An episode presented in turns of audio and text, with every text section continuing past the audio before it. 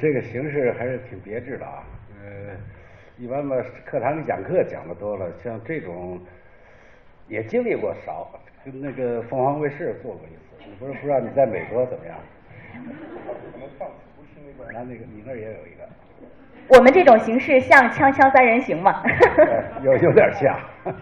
好，那在这里啊，我要衷心的代表我们师大的师生，再一次的感谢，也欢迎两位教授能够在百忙之中来到师大，和我们的师生进行面对面的交流，欢迎你们。嗯呃你先来吧，志华。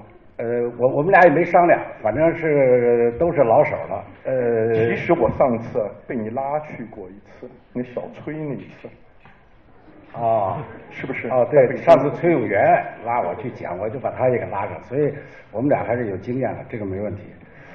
呃，呃，这样中朝关系呢是是比较复杂，呃，另外主要也是比较敏感，所以呃，中国从研究从史学研究的角度来讲，是是一个弱项，就整个中国的学界对朝鲜问题呢，一般都是望而却步，因为第一资料不好找，第二你真的找到资料写的东西没人给你发表，谁也不敢发。呃，第三，真的你透个路子呃什么漏洞发表出来了，外交部该找你了，呃，教育部找你说你这有问题。这是一个敏感话题。哎，所以，但是现在好点了哈，就这两年我看，这个中国好像态度有点发生变化。总而言之，话还是可以说，书可能出，能不能？我这我现在正在写这本书，但是能不能出呢，我就不知道。所以我我想我这个书里头一些东西，可以提前跟提前跟大家分享一下啊。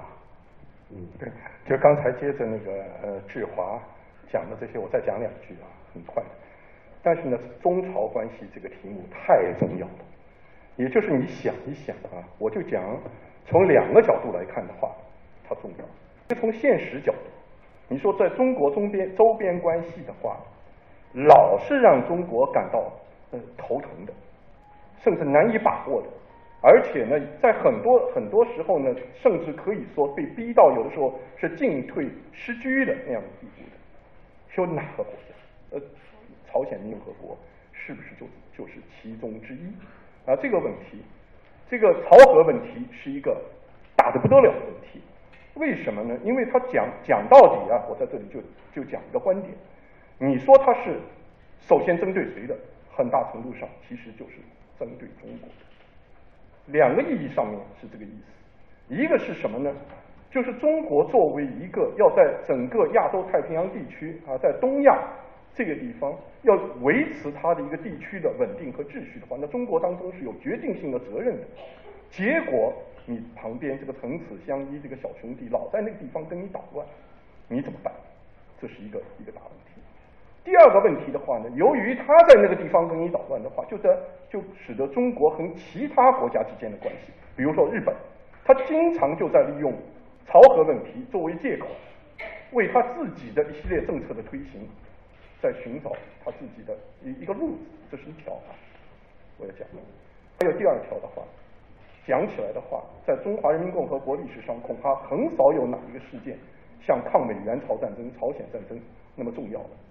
且不讲它其他方面的重要性的话，大家想一想，在中华人民共和国六十几年的历史上，在关于国家的整个国本叙述，关于他自己的那种国家的历史正当性和合法性的那种弘扬当中，抗美援朝的它所产生的那种那个故事，那种各种各样的形式的表演，课文起到了多么巨大的作用。如果说没有这样一段故事，没有这样叙述的话，很多事情是不一样的。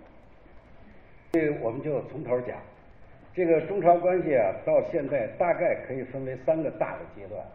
第一个阶段就是从一九一九年一直到一九四九年，中华人民共和国成立。然后第二个阶段大概从一九四九年中朝建交、朝鲜战争爆发，一直到文革、文化大革命结束。这是第二个大阶段，第三个大阶段就是改革开放以后，一直到现在。这三个阶段的状况总体来说是完全不一样的。第一个阶段，双方几乎没有什么直接的联系；第二个阶段呢，是就是什么这这是那个陈坚起的名字，什么相依又相克啊，就是我要就是好一阵子坏一阵子，而且好中有坏。那中朝关系，你看风风雨雨的七十多年了，在绝大多数的时间当中，我们听到的言论和报道都是说两国关系是唇齿相依、手足情深啊，荣辱与共。那到底中朝关系它是唇齿相依还是同床异梦？两位教授能不能在历史的角度上为我们还原一个真实的历史现象？这不用我讲，我一会儿这故事讲完了，你们自己都有结论，你肯定会做出一个正确的判断。第三个阶段呢，当然就不这个现在还没有纳入历史研究的范围，这个就是就是从八十年代到到到现在，这个因为中国改革开放了，跟这个呃朝鲜的路子完全不一样了。但是每个阶段里头呢，其实呢又有很多起起伏伏、冷暖无常的变化。我们这次讲呢，咱们主要是讲中间这段，是吧？是中华人民共和国成立到文革结束这段。呃，这样我先把前面的大概的线索捋一下，就是中朝到底怎么走到一块来的。这是我再加一句啊，就是关于一九四九年以前中国共产党和朝鲜共产党人之间的关系，没人搞清楚过。我也算搞这个中朝关系问题啊，也做过很多年了，也没有搞清楚过。就是你看你现在出的那个书啊，各种各样的东西的话啊，里面有一些片段恐怕是清楚的，比如延安派，我们知道有这么个情况。还有呢，比如说你知道金日成啊，他在东北打游击和然后跑到那个呃呃苏联去了，然后说他什么回到什么朝鲜，在那个白头山上白头山下脚下生下了第二代金金金氏家族的领袖，那是胡掰，那不可能的啊，那那那那那千里之外怎么可能呃遥控怀孕，那是不可能的。但是呢，除了这些以外，其他我们真没搞清楚过。但是我现在觉得，盛志华把这个事情给搞清楚了，大的脉络吧。因为呃，现在主要是关键是苏联那个原来共产国际的那个档案都解密了，所以共产国际档案里头呢，清楚的描述了这个朝鲜共产党成立一直到这个呃消亡到底怎么回事儿。可以这样讲，中国共产党跟这个朝鲜共产党就是孪生兄弟。一九一九年，共产国际成立的时候，当时要向东方发展嘛，要要在亚洲什么呃推行呃革命呃方针，呃创建各国共产党。这个时候，同时在扶植和帮助朝鲜建党和中国建党。但是朝鲜建党呢，还比中国还早两年。朝鲜是朝鲜共产党是一九一九年建立的，中国共产党是二一年嘛，是吧？但是朝鲜共产党有个比较大的问题。就是因为当时一呃一九一零年朝鲜已经被日本吞并了，所以大量的移民呢呃移民到中国东北和这个呃当时的俄国后来的苏联，朝鲜共产党最初是在苏联建的，一九一九年一直到一九二四年这几年建了不知道有多少个共产党，这个朝鲜人一个最大的毛病就是那个分派特别厉害。只要有三个以上朝鲜人的，八成就得两派三派了，哎，所以他有什么问题呢？就是呃，每每每一个地方都有自己建立自己的党，所以呃，互相也不但不来往，互相指责，但是自己都有自己的后台。所以你从苏联那个时候，呃，贝加尔湖以以东算远东地区，贝加尔湖以西呢算西伯利亚地区。所以，这个它的两个名称其实翻成中文是一样的，呃，这个意思是一样，但是翻成中文要要区分一下：高丽共产党和朝鲜共产党。呃，俄工部中央远东局支持一波，那个西伯利亚局支持一波，这两波就打，到了这个呃二几年就打起来了，呃二四年，呃反正一直就是呃打得非常厉害。最后，呃，共产国际就把这个给接过来了，说不让俄共不管了，就你们呃，因为他们都是都是生活在苏联的朝鲜人。那么，共产国际管了以后，不到一年，他成立一个朝鲜局，然后来管这个朝鲜共产党，就不到一年，这两派没有合并，共产国际分裂了，共产国际一拨人支持这个，一拨人支持这个。后来这个列宁、托洛斯基他们一看，说这朝鲜人太难缠了，算了，说你们都解散，下一步要建党，回国建去，你你们到朝鲜本土去建党。后来到二四年呢，这这这波人就都停止了，完了就到朝鲜。但是到了这个朝鲜，那也很快，二五年四月就第一波共产党就成立，三年不到成立了四个中央，也是互相掐、互相咬，完了，这个到日本人那说，哎，这他们可是共产党。第二天这帮人就给抓了，然后他就上当中央书记了。这波人出来说，其实他才是共产党。没到三年，连续四这个这个四个中央。都都被日本人消灭了。后来这个共产国际觉得在这个呃这个哪儿也不行，在呃朝鲜也不行。二六年以后就转到中国来了，说干脆你们到中国建党吧。所以二六年以后，这个朝鲜的主要的这些呃革命者呀，纷纷的都到了中国。第一站就是上海，因为当时的这个。呃，韩国大韩民国大韩哎，对，临时政府在这儿，呃，他们有一波共产党是就是属于这个赤塔派的上赤塔的，就是赤塔派上海派，跟他们有关系。但是主要的人还都是在东北，因为东北当时已经有几十万，呃，到了东北以后，才这个时候才跟真正的跟共产党发生了关系。那么跟共产党这个关系呢？呃，这个发生的不是时候，为什么呢？因为正好到二七年，这个中国共产党自己出大事。对了，四一二政变，这个国共分裂，原来的形势非常。二六年他们刚来的时候形势非常好，这个这个北方哎呀，完了这个又接纳这帮革命者，好，大家就同仇敌忾，一块闹革命。没想到二七年就发生变化。二七年发生变化以后，中国共产党在关内就很难生存下去。这个时候就想起经营东北，因为东北那会儿时候是吧？那个呃缝隙还没有跟这个蒋介石统一，对共产党网开一面。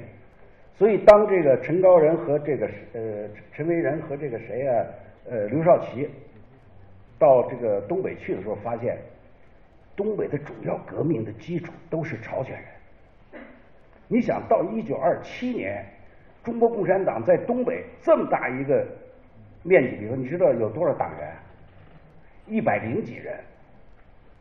朝鲜共产党员两千多，加还不算共青团员什么的革命群众四万多。所以刘少奇他们一起看说，这这股力量这个非常值得利用。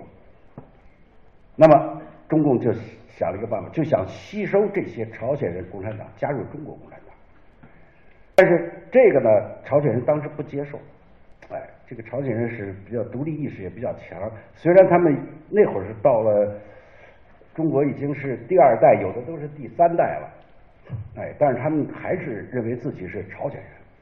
这个朝鲜人这国籍是个大问题，原来是朝鲜人，然后你到了中国生活了一代、二十年、三十年，你说你算中国人还是算朝？最早的时候，那个清朝是不管这个的。你到中国来，只把脑袋剃了，就是中国人。剃发易服嘛，说把你那白袍子脱了，换成这个清朝大褂，你就是中国人了。民国的时候是有法，呃，国籍法，但是没用，那民国老打仗，没人执行。结果而且而且当时啊，朝鲜本身又是日本殖民地，哎对，而且呢，他为什么那么多的朝鲜人？到中国来，而且在这个地方，他还有一条东西，他不愿意做大日本帝国的臣民，然后到中国，他反而能够坚持他的这个。所以他朝鲜他到了中国以后，非常非常矛盾。按道理，按法律上讲，这个时候朝鲜已经没了，他们都是日本人，但是日本人又看不起他们，他们自己也不愿意，所以就弄个这个身份不明。中国共产党认为，你们既然在中国，就是中国人。所以满洲省委这个跟呃朝鲜共产党这些呃包括一些革命者的关系，都是由民族部来来来管理的，就是少数民族来管理他们。呃，在这个呃东北呢，也分了几派，也是什么京上派啊，什么马列派了，什么也分了好几派，他们互相之间也打，这样中国共产党就分别跟他们谈谈判。准备把他们接收。正在这个时候，到一九二八年十二月，十二月这个这个十号，共产国际下了个命令，说所有的朝鲜共产党的组织一概不承认。这样子就使得朝鲜共产党没有合法地位了，因为当时只有一个共产国际，你其他各国都是支部，是吧？没有合法地位以后呢，有很多人就就被迫呃参加中国共产党，特别是到一九三零年，共产国际又下了个指令，三零年五月的时候，说以后在中国的朝鲜这个共产党和革命革命者都归中国共产党管。所以这样，中国共产党就拿了尚方宝剑，跟一个一个拍，你们马上全部解散，以个人名义参加中国共产党，这我还得审查。呃，原来是朝鲜共产党干部的审查期半年以上，啊，是工人的是时间就比较短。总而言之，大概到一九三零年以后，到一九三零年到三二年的时候，朝鲜共产党就不复存在了。然后这些。是原来是朝鲜共产党的，或者是没有参加朝鲜共产党是革命者的，陆陆续续都加入了中国共产党。啊，呃，老的那批人呢，就都回去了，他们不愿意这个跟你一块玩哎，呃，但是回去的命运也很悲惨，他们回去也不是时候，正赶上斯大林搞大清洗，回去全被杀了，都当日本特务，所以老一代的朝鲜革命者呢。到一九三六年的时候，就所剩无几了，啊，几乎就没有了。这样就起来了年轻的一代。这年轻的一代，就是就是咱们认识那金日成。其实是不是他，我我现在也没闹清楚。这不不这故事就不好讲了。这金日成到底什么个身份啊？但是不管怎么样，到到这个时候，他们就加入了这个中国共产党，而且就视自己为。中国人，啊，这个情况一直到什么？一直到这个就是三九年，因为日本在这个什么以后，在呃九一八以后，就整个占领了东北。占领东北以后呢，这个时候中国共产党跟朝鲜朝鲜人的目标就趋向一致了，因为原来他们不愿意和呀，目标不一致。这朝鲜人呢是想独立，想打回去。那会儿中国共产党那左的要命，不是什么李立三的什么立三路线什么，还是要什么斗地主啊，什么这这这个这个这个这个这个没收工厂，建立苏维埃政权，这跟人朝鲜人没什么关系。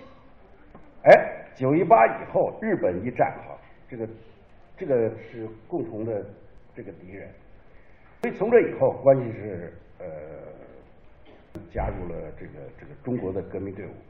那么到三九年，日本人开始这个，因为要向全国，呃，就要要侵略整个中国嘛，所以他要稳定后方，就在东北大量的补兵。那会儿关东军多少？五十万人。那个当时的抗联发展最最壮大的时候是四万五千人，所以很快就就被消灭了，剩下个千把人，这样没办法就跑到苏联去了，啊，跑到苏联。苏联呢，本来呢是不想收这批人，为什么呢？因为苏联呢是斯大林那会儿特别担心，他在这个西边要跟德国作战，他就生怕这个呃日本人就抄他后路。对，哎，而且那个到什么一九四一年以后，苏日就签订了中立条约。哎，他是这样的，他他这中立条约怎么签的？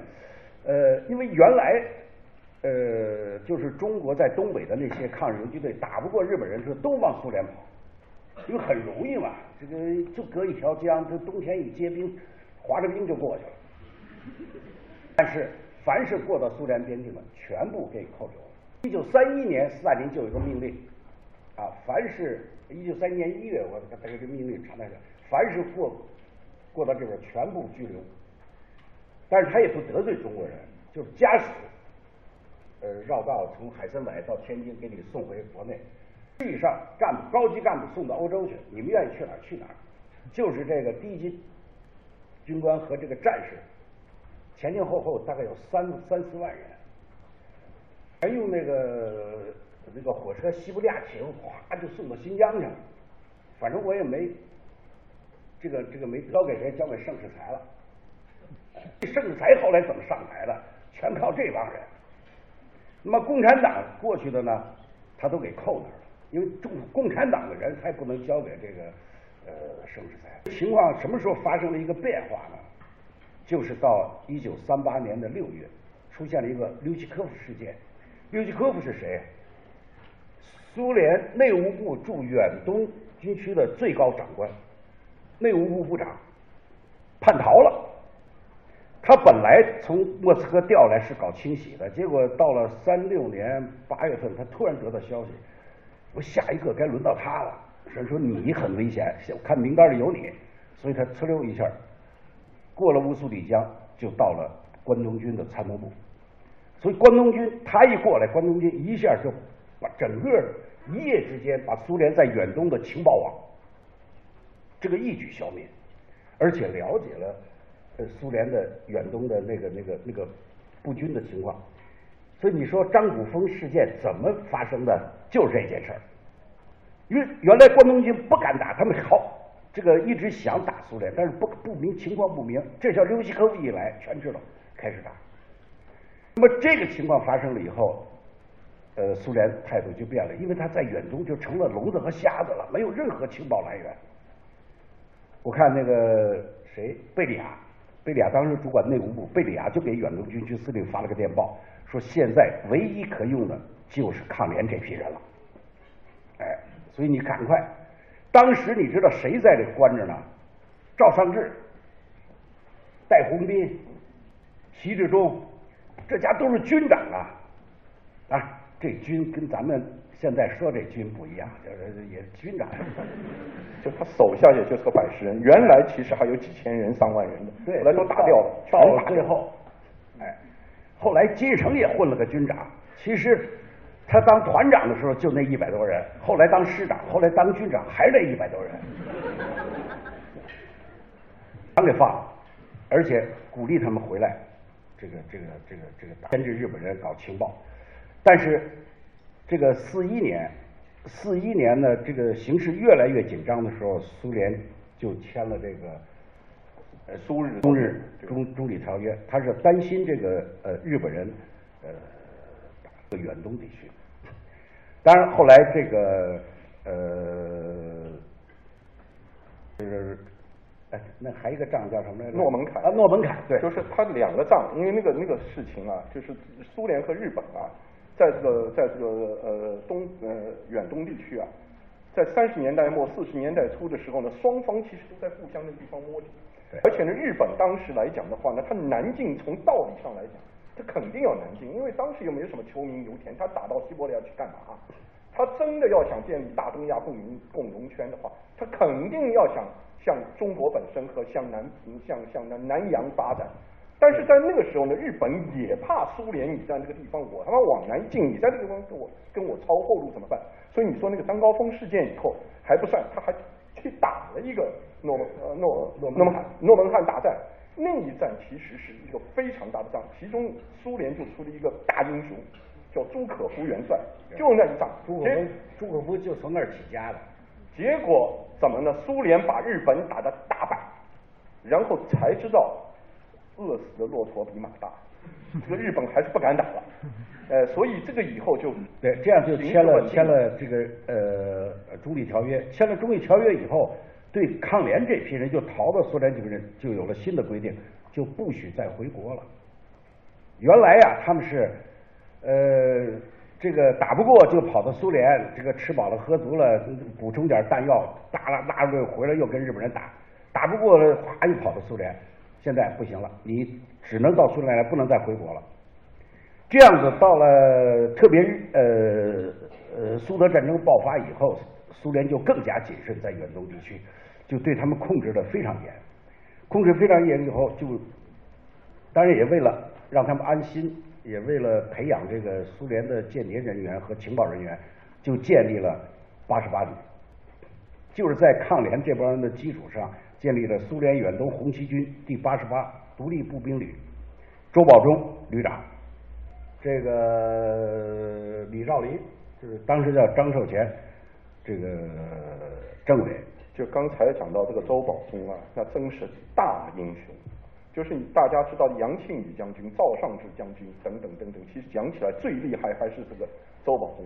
而且你看读那个周保中日记啊，周保中这个人，他是他是他其实文化并不那么高，但是他不断记日记，而且这些日记居然绝大部分都给保留下来。你看在那个那个当时在这个抗联里面是什么情况呢？就他那个他那个营地里面，像金日成就他下下面的小兵啊，所以他动不动就批评金日成，你无组织无纪律，是不是？就说他如何如何如何。他批评金日成为什么呢？其实原来金日成啊。就他们到苏联的时候吧，呃，那个时候呃，他是分三路军，一路军是杨靖宇，二路军是周保中总指挥，三路军是这个这个这个这个赵尚志。那个苏联当时为了要把这些人都吸引到苏联去，所以就传出话来说这个呃，因为因为这个三四年以后，呃，东北满洲省委和东北抗联就和中央失去联系了。失去联系以后，他们就一直找不着中央，不知道怎么办。哎，苏联人就说说你们中央代表马上到这个苏联来，哈布洛夫斯克，请你们所有的指挥官都过来，要要要要要要见面，这样就把这些人都都都拉过去了。但是呢，杨靖宇一路军没人，杨靖宇战死了，魏拯民政委这个这个这个受重伤，不是躲在一个山窝里头，后来饿死了。一路军下边三个军，一军军长战死了，三军军长战死了，就剩个二军军长，就是我们的这个金城同志。金城同志没战死，为什么？他没怎么打，他他他钻到那个深山老林里头去了。后来他就带着一一百六十多人，就过了这个乌苏里江，就到了这个这个苏联。在就是咱们中国叫双城子，现在苏联叫乌苏里斯克。我这个今年还专门去找他那个窝棚去了。他他说金正日生在那儿，我找了半天没没找着。结果他躲那儿，他一过江就被苏联人抓了，因为苏联人并不知道你金日成是谁啊，就给扣那儿了。然后这个时候，呃，到这个快开会了，说一路军的没人来。说，但是我们抓了个人，他说他是一路军的，说是谁呀？金日成。这周保中说，金日成我认识，他是一路军的，不错。哎，你赶快放了吧。这样的，这个金日成就就就就就得救了，不但得救了，而且这个抓到了一个非常好的机会，作为一路军的代表参加了这个伯利会议。那会儿一路军没人了，所以一路军的汇报整个报告都是金日成起草的，金日成写的。那么这个以后，金日成跟周保中就建立了非常密切的关系。当然，周保中是批评金日成了，说你这个私自这个逃到苏联去，这是违反纪律的，是机会主义。哎，不过呢，这呃，看你还是比较，因为周保这个谁，金日成有个好好的地方，金日成中文说的特别好，因为他是从在中国学校上的中学，其他那些人呢都不不大会讲中文，沟通觉得很困难。所以他经常汇报思想，积极这个靠拢组织，进步的很快，还真是这样。后来这样这几年在在就是从四一年他们也不让回国了以后，一直到四五年，在这个过程当中呢，呃，金日成呢就成了在八十八旅里边朝鲜人的中心，因为他那那会儿他的他除了谁比他官大，那个崔庸健。崔庸健是副参谋长，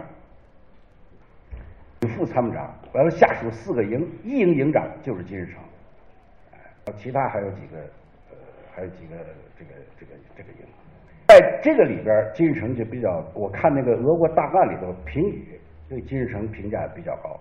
第一，军事素质好，就是他们他们在那儿这个训练培训当中，说一营的这个成绩最好。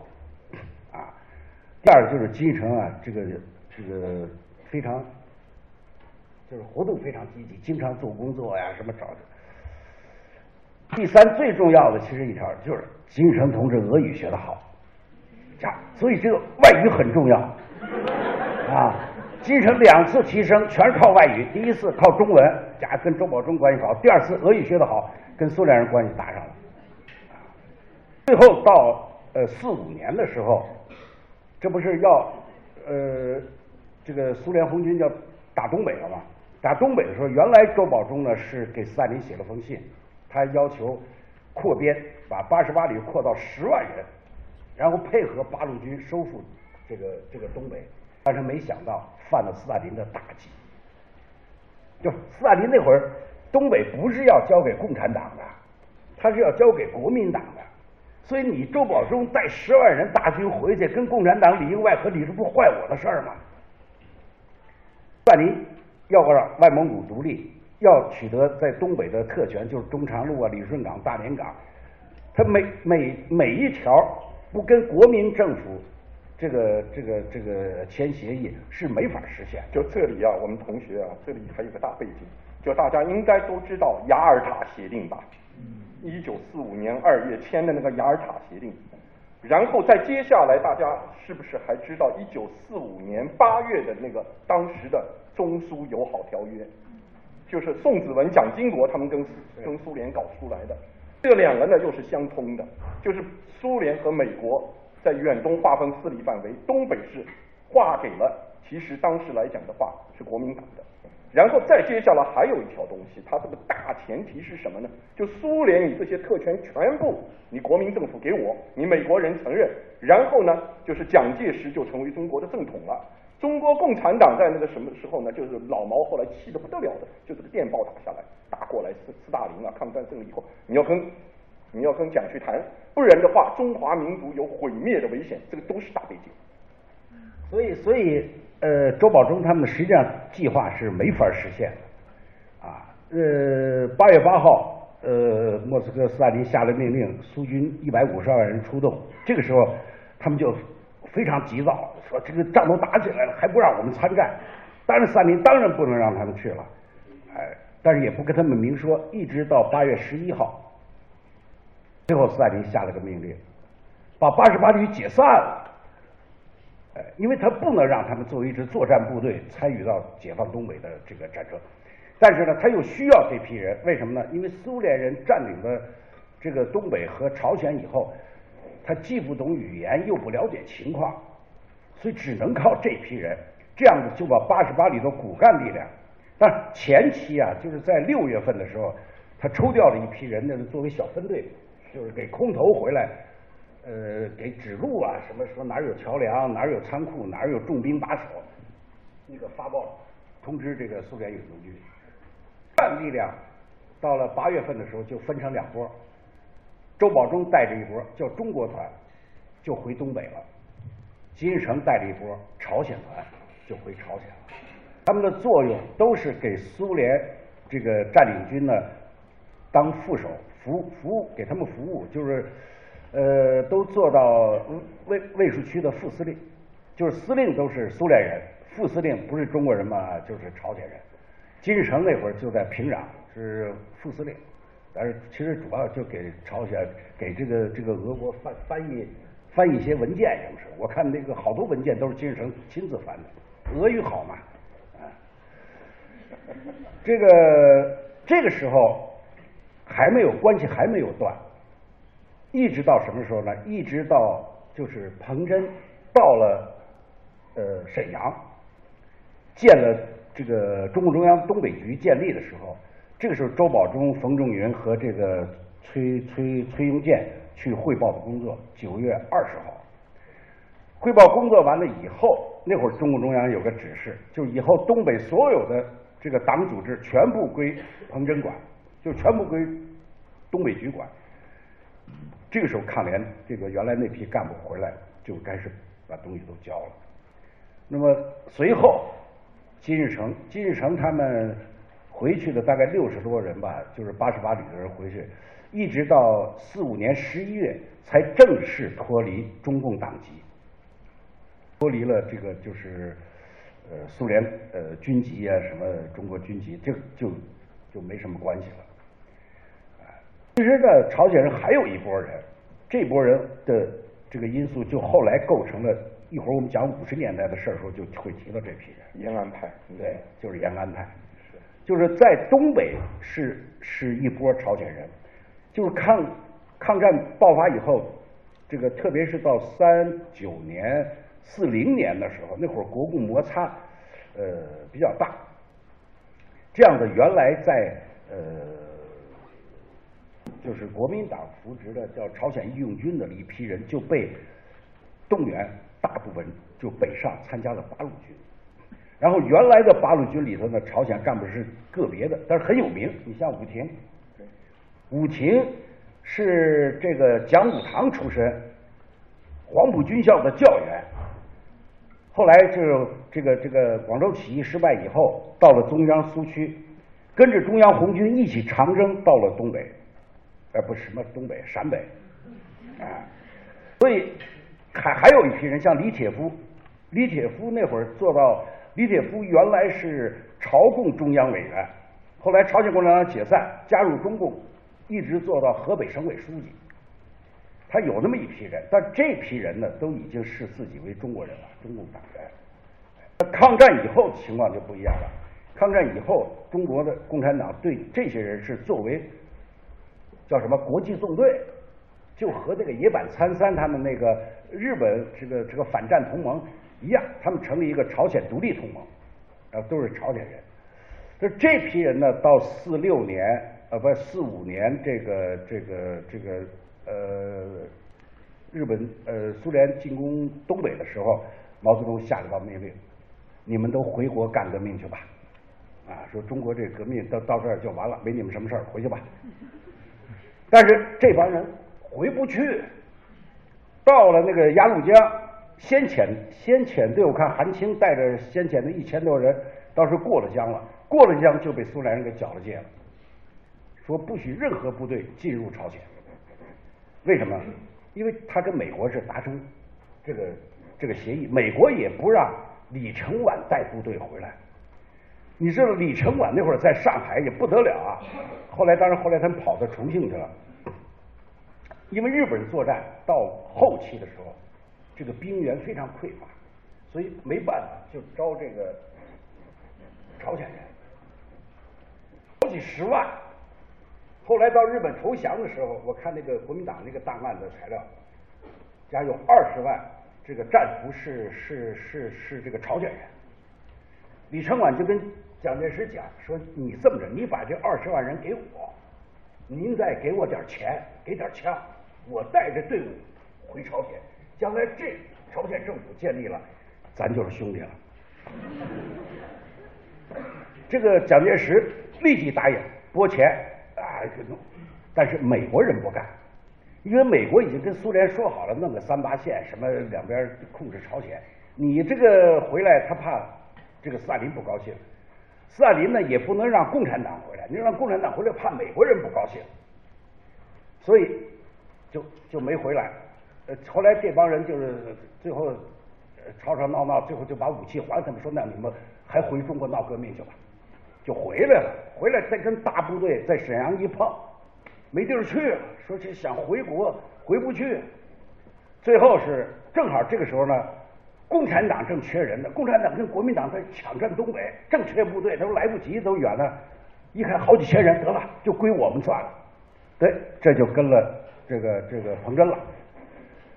干部呢回去了，这个特别是高层的干部，呃，陆陆续续四五年回一波，像朴一宇他们，呃，是四六年三月，就是改改编的时候，就是民呃什么民主民主联军，民主联军。就刚才讲到这个，其实上啊，讲起来的话，这里还有一个有一个背景性的东西，就延安当时真是亚洲革命的圣地。就在七大上，你去看看当时的呃呃发言的人当中，有一位叫冈野进，那是谁呢？就后来日本共产党的主席叫野坂参山，然后还有一位就朝鲜革命军政学校校长朴一宇，都在七大上面跟什么人呢？朱德啊，你看周恩来啊，毛泽东啊。朴一宇后来做了什么？就是志愿军这个中朝联军志愿军司令部的副司令、副政委啊。就彭德怀下去就是他，哎，一会儿一会儿讲到那儿的时候，你知道这人下场惨了，惨了去了。嗯，朴一宇他们呢就回国了，他们回国以后呢，就形成了这个朝鲜内部的延安派。那么这样的呃，在朝鲜内部就是延安派一波，金日成派一波，后来又呃出了一波人，就是因为苏联占领这个呃呃朝鲜以后，特别到四六年、四七年的时候，呃缺人，所以他就从这个在苏联籍的朝鲜人当中呢，挑选了一批干部，就好几百人，呃回来。后来到四九年苏联撤军的时候，四八年底啊，撤军的时候，这些人不愿意走。因为他原来在苏联地位很低嘛，到这儿来就地位就高了，哎，他又有苏联国籍，都不走，好，就形成了莫斯科派。再加上原来这个就是南方的朴一宇他们那波人，最后三八线一划待不住就回来，朴朴宪勇，呃呃朴宪勇，朴宪勇，这样就四四派就形成了。但那个时候呢，呃，原来苏联人看重的是朴宪勇，你知道朴建勇什么人呢？朴建勇是三十年的在莫斯科东方大学毕业，后来是共产国际派回到朝鲜建党的，结果没建没建成，刚一入境就被日本人抓了。好在他比较聪明，嘛装疯卖傻，一天到晚啊这这，结果日本人一看，我这一疯子嘛就放了，结果这人就潜伏下来了。日本宣布投降的第二天，咵一下。在平在那个汉城，朝鲜共产党成立。开始苏联呢一核身份，说可以，这是咱派回去的人，就是他了。但是没想到到四六年、四七年，这个美苏关系的变化，呃，把这个朝鲜这个分裂的趋势就越来越严重。后来加上这个李承晚他们呃反共嘛，他就在那儿待不住，待不住以后就呃逃到北方，这样的。就寄人篱下，那么金日成呢，就势力就盖过了他，所以后来苏联人选择了这个金日成。那么在这段时间，呃，双方几乎没有什么往来，就高层啊，呃，有往来呢，就是我们在看这个材料的时候，比较多的就是，呃，所所以志华，我再来问问问题了，因为我我也是学习过程，就刚才志华讲的这些啊。是他这一年的时间是吧？在你一年的时间里面，就是做这个中朝关系史的时候，从共产国际档案里面所找出来的。所以刚才讲的有些故事我知道，有些故事连我也不知道。但我有两个问题了啊，我代表我们主持人向向这个沈教授提两个问题。第一个问题，为什么呢？就是东北，这个我们知道，当时那内战在东北打仗的时候。北朝鲜作用极大，对，而且当时那个叫什么公司啊，在那么说什么新民公司，在那个平壤建立一个，其实是什么呢？其实是中共中央东北局在那个地方办办事处。对。然后呢，他那个负责人就是朱理治。朱理治。朱理治后来做过做过这个呃很多重要职务的，原来是陕北出来的。他在那个地方，然后在什么？大家是不是知道那个那个叫什么？呃，什么三下江南四保临江，这个这个东北作战是不是？那几仗共产党真是打得惨，林彪最惨的时候就是四保临江。然后呢，杜聿明那国民党大军压境之后，共产党打不过他，解放军到当时东北联军就打不过他，打不过他以后呢，幸亏马歇尔出来调停，是吧？国民党军队没有乘胜追击，但是你仍然在这个在南满啊，他就东北的南部啊，你站不住脚。那怎么办？你就跑到朝鲜去了，过江了，这是一部分啊。这这件事情，那中共中央不知道这个事情，这是第一。嗯。第二个，第二个就是你刚才呃讲到的这个过当中又有一个又有一个大问题了。嗯。就是在在那一段时间，没有看到任何材料，在中共同苏共之间，联共部之间。关于东北和朝鲜问题，因为东北问题的联系不得了，而且有人的，那个那个叫马尔宁马马里宁马里宁是吧？那那那个马马里宁那个在苏联的，还有那个叫科巴廖夫，后来是吧？那他在这个时候关于朝鲜问题紧密相连，居然没有联系。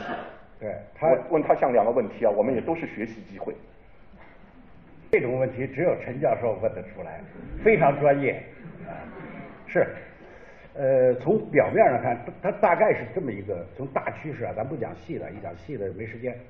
就是苏联对在东北的目标非常明确，就是他要控制东北，所以呢，呃，他控制东北呢，最好的方式、最最合理、最合逻辑的方式，就是跟国民党按照中苏友好同盟条约实行就完了。但是在这个过程当中呢，呃，他们产生了很多矛盾。一个是主要是呃，蒋介石运兵呢要靠美国的军舰和飞机，呃，又请美国人来调停，这个呢是苏联非常忌讳的，他不想让美国人参与到这个长城以北的这个势力范围那个事儿。第二个呢，是他想控制整个东北的产权，所以在跟这个张家敖谈判，就是张家敖那会儿是蒋经国代表这个国民政府跟马利诺夫斯基谈判的时候，苏联提出一个，就是所有东北的产权，苏联要占百分之五十一的股份。不但如此，第三国的势力谁都不许来，只是你我两家，这也谈不下来。所以他就一直留着一手，就是跟你谈不好，我就把这东北交给共产党。四四五年，四五年，这个八月到这个四六年呃一月这段时间是左右摇摆，一会儿交给共产党，一会儿弄给国民党，但是交给共产党都不能明着来，都得暗着，因为他怕美国人说你这违反违反条约，你你答应把把这个东北主权你给这个国民政府的，但是他又不愿意让美国人，你比如。蒋介石那个几兵团呀，从广州坐船坐美国军舰到了大连，人当然不能上岸了。因为美国军舰到这儿来算怎么回事？就跟他说去葫芦岛，你们到葫芦岛去，去那儿能登陆。回手就告诉中共，哎，葫芦岛马上要来一批蒋军，那我们现在就撤出阵地，全部交给你们。到了那儿当然登不了陆，这夸夸一阵打，说不是让我们在这登陆吗？所以说我们也不知道，那可能一帮土匪吧，那是。然后，这个原来新一军坐飞机到这个长春，也说好了打这个电报打电话，双方说行，说那来吧，呃，什么时候说十点，十点你们降落吧，九点通知中共，我们现在撤，机场交给你们了。对对对，你你你这个就告诉我，当时还有什么个，还有一个什么情况呢？如果真是东北的事情、中国的事情、朝鲜的事情，还好办。还有什么呢？美苏之间在欧洲关系又恶化了，他好多事情谈不拢。那么就在什么呢？波兰你不是谈不拢吗？你捷克不是谈不拢吗？你不是柏林谈不拢吗？哎，好，苏联在欧洲那个地方跟你谈不拢，他在亚洲拿你出气。还有个什么东西呢？苏联不高兴了，就是日本独占的问题，就占领占领啊。这个事情呢，斯大林呢，他后来非常后悔。就是预预先啊，在那个雅尔塔会议的时候，没有他妈在那个时候能够乘胜追击，把日本的就分别占领，我把它拿下来。结果这个事情没讲清楚，但斯大林自己觉得远东作战我有功啊，那个日本占领我有份啊。没有想到他谈的时候，雅尔塔是什么呢？那个人叫罗斯福，罗斯福啊，人家毕竟是你们到那个纽约啊，到那个州去你看看，他是贵族出身。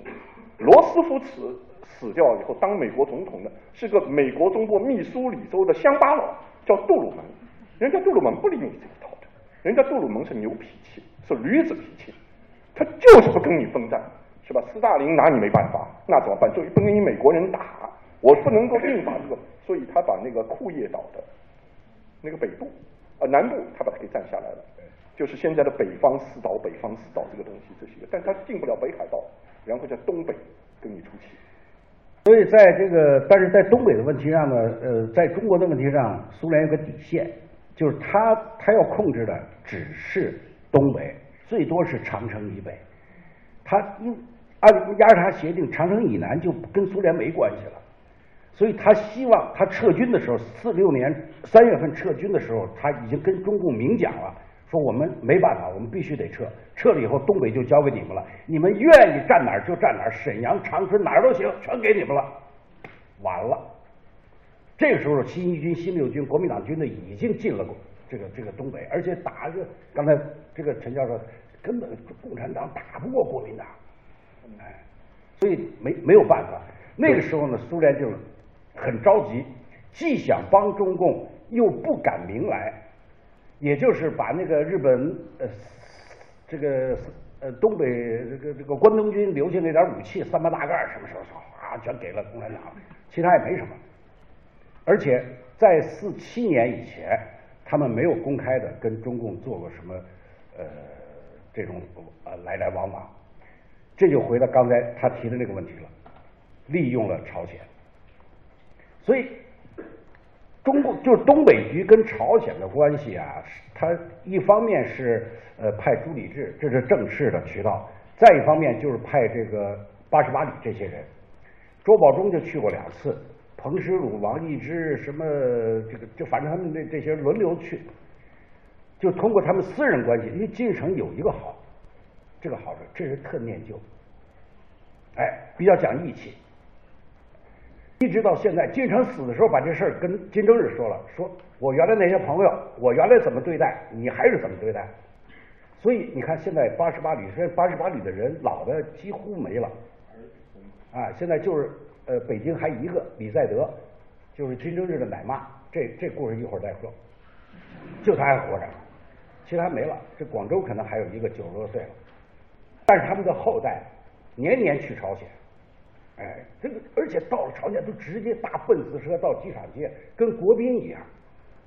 所以金日成这人呢非常念旧，他对周保中啊，对这个就是冯仲云呐，这关系好的不得了，去那都是拉肩托背的，到家里吃饭什么什么的，哎，通过他们跟金日成拉关系。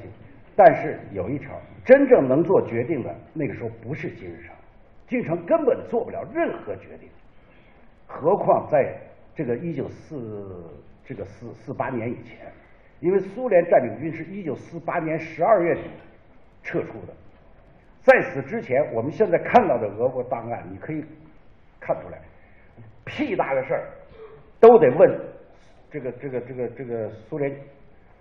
他叫民政局啊，实际上是是军政府啊，跟美国的差不多，都得问他们，没有没有苏联人的点头根本就不行。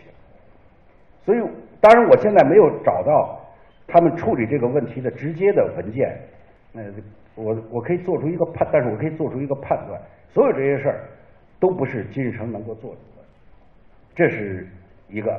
所以，包括你这个呃，你这个这个部队打不过就。逃到朝鲜，他不光朝朝鲜，还朝那个旅大。他一进了旅大区，就中共的军队，当然中共在东北能翻盘有很多原因啊，比如建立根据地啊，搞土改啊，打土匪啊，呃，民族政策比较得得法呀等等。但是其中有一条就是利用了地形，这个在刘少奇的报告里说了好几次，就是背靠苏蒙朝。搞好革命根据地，这个是起了很大作用，但是实际上背后拿主意的是苏联。所以啊，这个讲起来，因为这这一段呢，刚才稍微讲的时间长了点，但是这些就刚才嗯沈教授讲的这些，你在书里都看不到的，而且可以说中文书看不到，英文书看不到，那曹文书更看不到。因为朝鲜就就等着看我这本书吧，快了。他的那个书出来以后才看得到。我我我讲两点学习体会啊，就这里有两点特别重要。第一个呢，大家可以看到，就朝鲜这个呃党也好，它这个民族的一个特点也好，当中呢，它这个派别林立。但是这个当中呢，它有它就为金日成到后来这个金家王朝的建立啊，也创造了一个条件。就怎么呢？也就是说，在这个当中。能够把握局势，比人家棋高一招，啊，他有能够做到这一点的话，那么他就能够取得在这个派别当中凌空而出，抓住他的一个主导权，这是这是一条东西。而且刚才他讲到的这个金日成啊，说他比较念旧这一点，其实上恐怕不仅仅是个人特点，在某种意义上，我老是在想一个问题，你说。你这个老金，人家讲你还是伟大革命领袖，然后接下来有个亲爱的领袖，现在那个叫什么领袖啊？哎，这凭什么就一天到晚要忠于他们一家？念旧，我跟你讲，这是有当中有民族特点的，是不是这样一个这样一个意思？第二点呢，就是涉及到我们马上要讲那个朝鲜战争这个问题了。就是讲起来的话呢，因为你我们都知道，到一九四九年七月份的话，中当时呢，中国。共产党革命已经大局已定，那已经天下打下来了。然后呢，就是呃刘少奇到苏联去，访问，六月底到七月去访问，一直到八月回来。在这个当中呢，中苏之间有一个有一个有一个君子协定的，就亚洲革命的事情，你中国共产党管，嗯，其他地区革命的事情，苏联管，世界革命，但是朝鲜是个例外，联管，对，所以这就造成一个朝鲜战争初期的好多问题，是不是就都从这里出来了？你看这个，这是回答你第二个问题。就我们可以讲到就我们现在看到所有的材料当中，没有中共中央和这个朝鲜共产党之间直接的联系的任何材料，甚至到这个朝鲜呃民主主义人民共和国成立的时候，你知道吧？这个《解放日报》这个和这个《新华日报》都不知道这金金日成是谁，那名字这一会儿什么金旭仪啊，因为他是按照他那个拼音发音嘛。后来这个中共中央办公厅还专门发了个文儿，说同志们，以后这个这个人就叫金日成，你们咱别叫别的名字了。这是什么时候呢？到四八年。另外，刚才陈教授讲那点非常重要，就是一九四九年毛泽东啊一直想当亚洲革命领袖，后来斯大林也同意说得了，亚洲就是你的了，所以毛非常得意。中共中央刚进中南海，别的事儿没办，先在中南海办了这个学习班，把亚洲各国共产党的这个政治局委员、中央委员、什么中宣部长、什么各部，全招到中中南海，这个给他们做报告学习，啊，教他怎么搞武装斗啊斗争啊，怎么搞统一战线、搞妇女工作、青年工作，哎呀，军事工作等等。我看了那个名单，呃，办了几期，一期两期，后来又办分校，什么在天津办日本分校，在云南办越南印度支那分校，唯独没有一个朝鲜人，就各国从日本到印度到印度支那、印尼共产党都有，就是没朝鲜人。所以这个朝鲜是个例外，就是毛管亚洲革命，但是管不了朝鲜。这个就是朝鲜战争之前中朝关系的状况。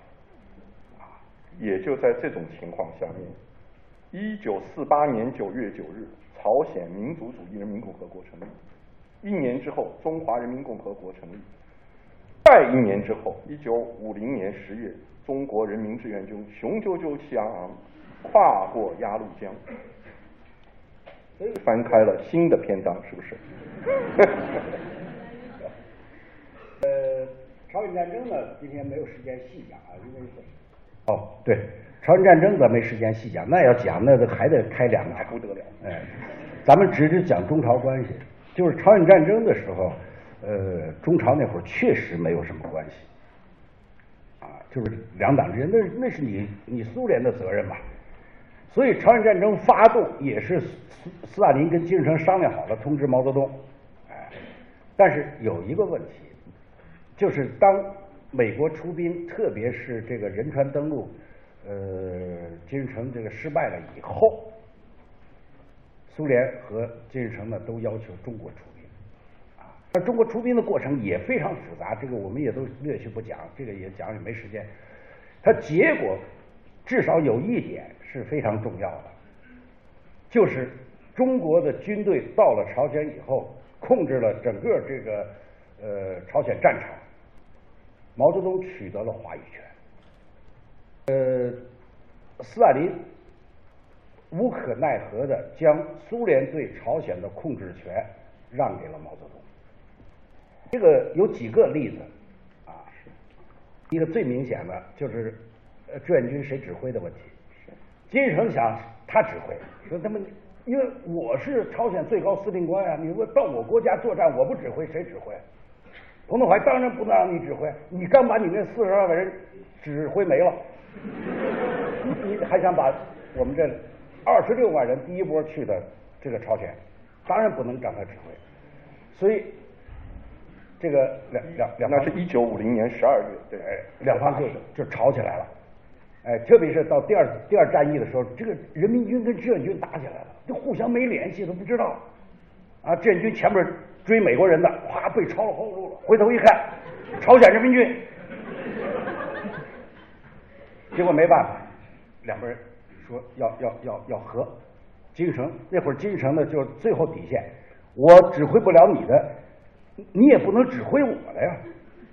所以这个第二次战役的时候，不是朝鲜人民军到吉林那个休整嘛？休整以后再返回来，金日成有点本钱了，说得了，你指挥你的，我指挥我的。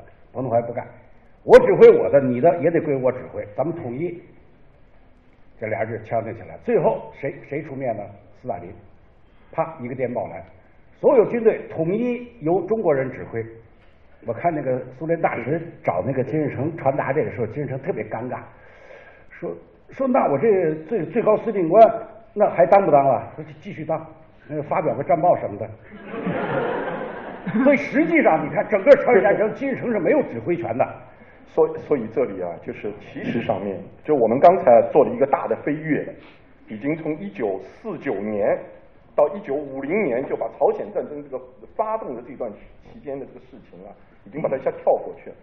这个当中呢，其实还是有几个关节点的，也就是什么呢？他他呢，应该说从一九四九年以后，北朝鲜方面是通知你中国的，他金一不是一九四九年三月来了，是吧？然后呢，其实但是金一来没说。要打的事情，对他要要讲什么呢？是他要不是当时那个还在东北还有好多好的那个朝鲜兵啊，朝鲜族这个当中啊，这个话讲起来也那个，就是呢有一过去有种说法，就怎么呢？就是说朝内战的时候，解放战争的时候，北朝鲜派了部队进东北，哎，然后呢这些部队呢到到了朝鲜战争时候又被派回去，其实不是，他当时的这个真讲不清楚，就东北的朝鲜族太多了，所以。官方的说法或正式的说法是什么呢？是中国人民解放军内部的朝鲜族部队，对，是吧？他把它给全部。实际上就是刚才刚才我说的那个四六年呃转到中共那个以后，后来当然又发展，从从这个两千多人一直发展到四万多人，就是四野下边的，最后整编到幺六四师、幺六六师两个整编师，还有一些零散部队。到文革的时候，你知道金日成怎么说？那个朝鲜书上说。说我们伟大的领袖金日成同志不但指挥了这个领导了朝鲜革命，而且领导和指挥了中国革命。我们朝鲜的军队从黑龙江一直打到这个海南岛，解放了全中国。哎，这个这个话还真是有道理的。为什么呢？他视野当中啊，到最后啊，到一九五零年第回去的那部分部队，真是从海南真打到海南岛了。就是他当不过当中一部分，一部分，他主要是那个一小部分而已。呃，一个一个高炮营打到打到海南岛。所以在这个朝中国参加朝鲜战争的这个过程当中，慢慢慢慢的你就发现啊，因为打的时候其实上面是金日成和斯大林两个人决定下来，然后呢，斯大林这个家伙还是厉害的，他什么呢？他其实上他跟金日成讲，他说你这个事情要跟毛泽东讲。问题是你金日成他真到北京了，一九五零年五月，他跟斯大林讲好以后，他真来了。毛能说你不能打吗？但是毛这个人有个特点，你当时啊，他脑子里想你还有台湾问题，还有其他问题，那你说你就不要打，你等我明明白白的就告他不要打，是不是？毛又不讲，毛跟他正过来，反过去，有利条件，不利条件，讲到最后，金日成。一个个都跟他，而且毛最后还讲了一个东西，就是说你要不要我在朝鲜中朝边境搞几个师在那个地方？意思着呢，毛其实心里还不放心你，你这个小毛呃小毛孩子，你能打仗吗？他心里这么相信。那我这个地方久经考验，部队在那，金日成还在这说我不要，就这样一来，那到最后其实上是一九五零年五月十六号，他要走的时候，那个罗森大使的招待会上，结果他金日成当着面。对毛讲，那个是把老毛给噎住了，那真是噎得不轻。就是我跟毛主毛泽东同志谈了，我们完全达成了一致的意见。毛没有话，而且说我不需要中国的援助，我所需要的一切，斯大林同志都给我，都给我。但是当战争爆发以后。其实上面前面战争爆发以后呢，还有一段有意思的故事，这也是志华我们我觉得应该要让大家讲一讲的，就是什么呢？它不是向首先战争一爆发就向北推呃向南推进嘛，一直打到釜山那个防御圈，北南朝鲜百分之九十五的领土全部被占领了，还剩下百分之五，但是这个时候呢，美军的增援已经源源不断来了，结果毛在这个时候又是一个东西，你就明明白白的讲。你不行，我我出部队来跟你，他不是的，他怎么跟他讲？一方面，他那个你看，他说现在这种情况下面，要集中全力向南推进，占领南部的各个港口，防备敌军的登陆，哎，这是一个要全力推进。但另外一方面呢，这也是中国共产党的这些领袖们啊，他这个确实是确实是久经战争。对于当时的情况下，有利条件下要考虑到不利因素。那什么不利因素呢？敌军可能在在侧后登陆，而且他真提到了几个港口，其中最重要的是什么呢？真提到了仁川。那怎么办呢？你要又要留下足够大的、强大的后备部队来防御后那个两两翼，这不是废话。一方面要集中全力向南推进，另一方面又要，其实毛最后一句话。是最重要的，是他说如果你要有困难的话，我可以帮助你。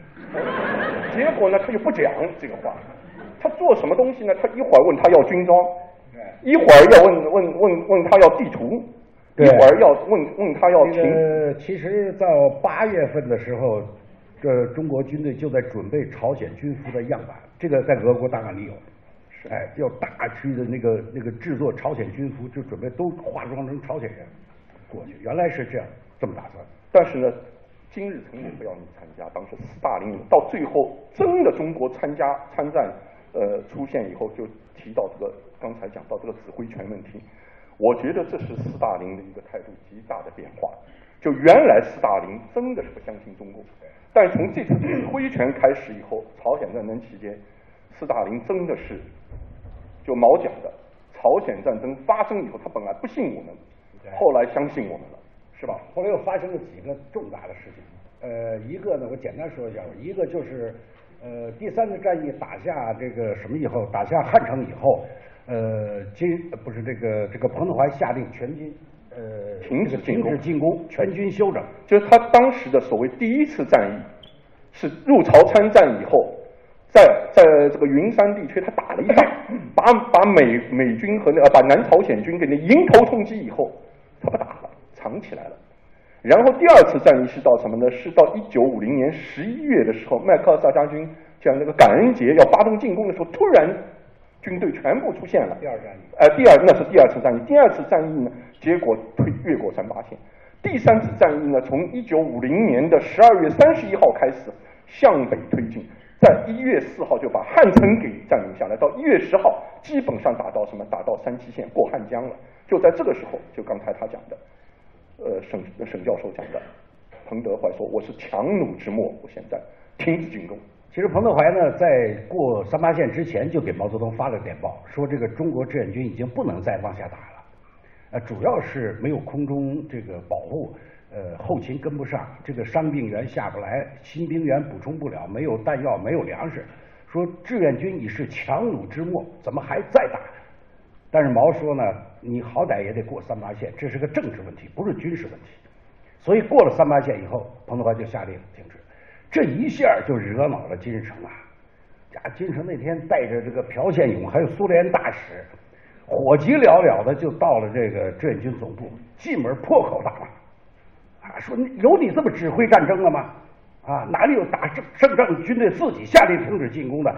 说现在是兵败如山倒，我吹口气我也把美国人吹到太平洋去了。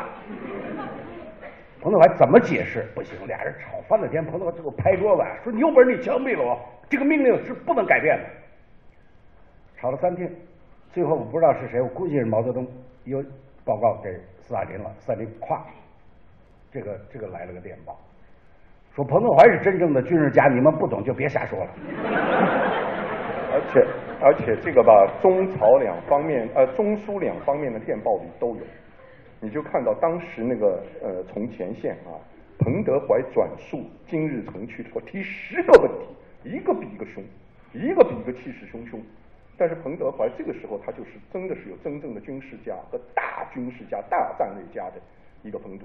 就是他，他就军队能打吗？而且那是什么时候啊？他写这个东西，一九五一年一月十日，而且在在这个朝鲜，那是什么？天寒地冻，而且当时过去的部队的话，还没有经过第一轮轮换，那就是什么呢？是在一九五零年十月以后，十一月的时候过去的。过去的时候，连冬装都没有准备好，然后连续作战三个战役。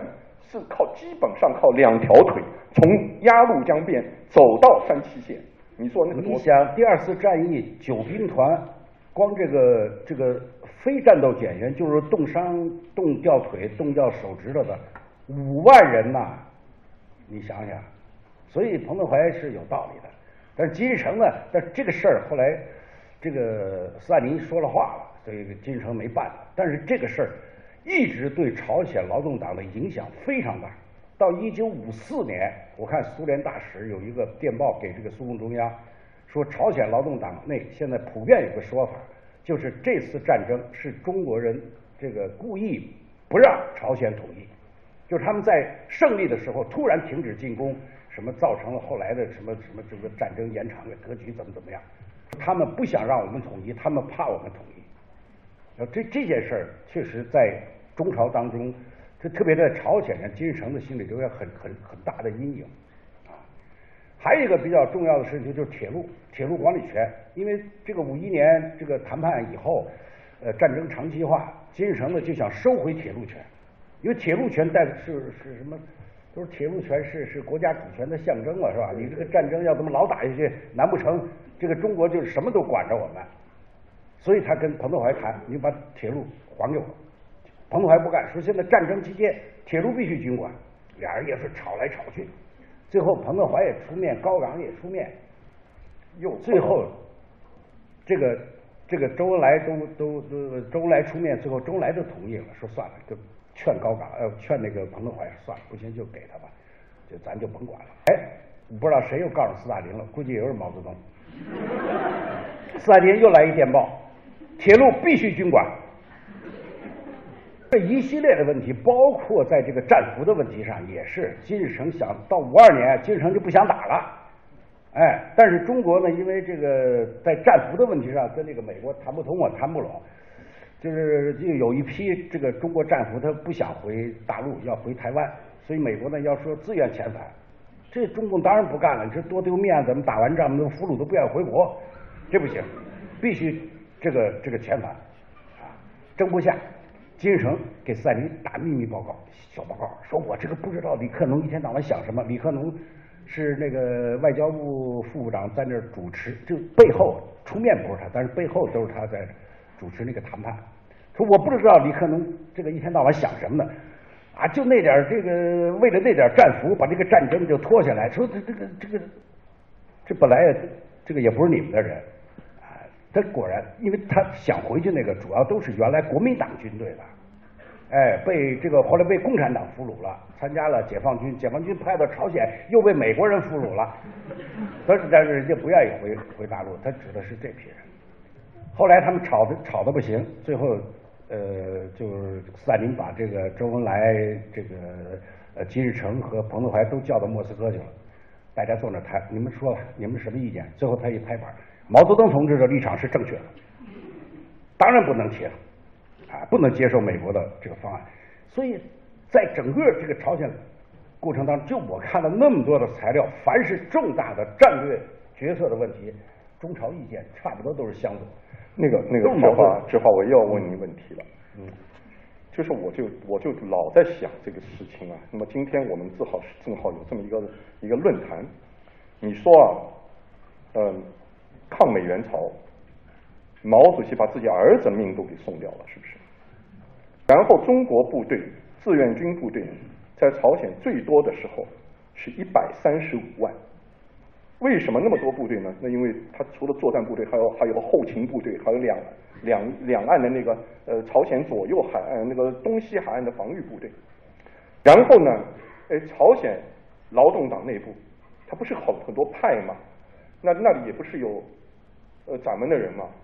对，是吧？武亭，呃，什么方虎山，对，朴一宇，对，然后到到那个什么，然后到那个呃五六年。还被搞搞搞下去，那个崔什么，呃，那那些那那那那那么多人，而且呢，呃，老实说一句，他在党内打了那么大的败仗，金日成，在当时的情况下面，怎么就彻底帮助朝鲜劳动来改改正一下错误？那当时如果那么做一下的话。这个事情很多后来的事情好办了，是不是？我我也是，其实我在写书的时候看材料的时候也一直在考虑这个问题，就是当时呃有这么多矛盾，处理这些问题，涉及到这个战役战略这些问题呢，毛是坚持自己意见，这个毫不含糊。但是在涉及到跟朝鲜关系的问题上，我觉得他非常慎重。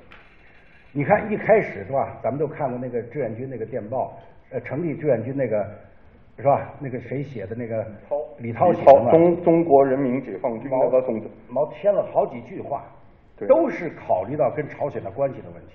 就当时啊，这个一幕了，一山一水了。对对对，他当中呢，就是那个电报是是志愿军的那个呃，那个叫作战部部长李涛，就一九五零年十月八号建立中国人民志愿军的命令，那个手稿现在都有的。然后你看前面，然后毛家的几句话是什么呢？中国人民志愿军要尊重朝鲜人民、朝鲜党、朝鲜政府。和朝鲜人民的伟大领袖金日成，还把这个小金真的给把它给提出来了，然后还一草一木什么什么一段话都是毛家的。这个金日成其实非常担心，我我们现在看这个朝鲜这边的材料，呃，他非常担心的什么呢？就是志愿军呃，在这个朝鲜待着以后，完了所有这些延安派，就是原来在中国回来这批人呢，势力扩大，所以他采取了很多办法。在一九五零年开始，他就在削减这批人的这个力量。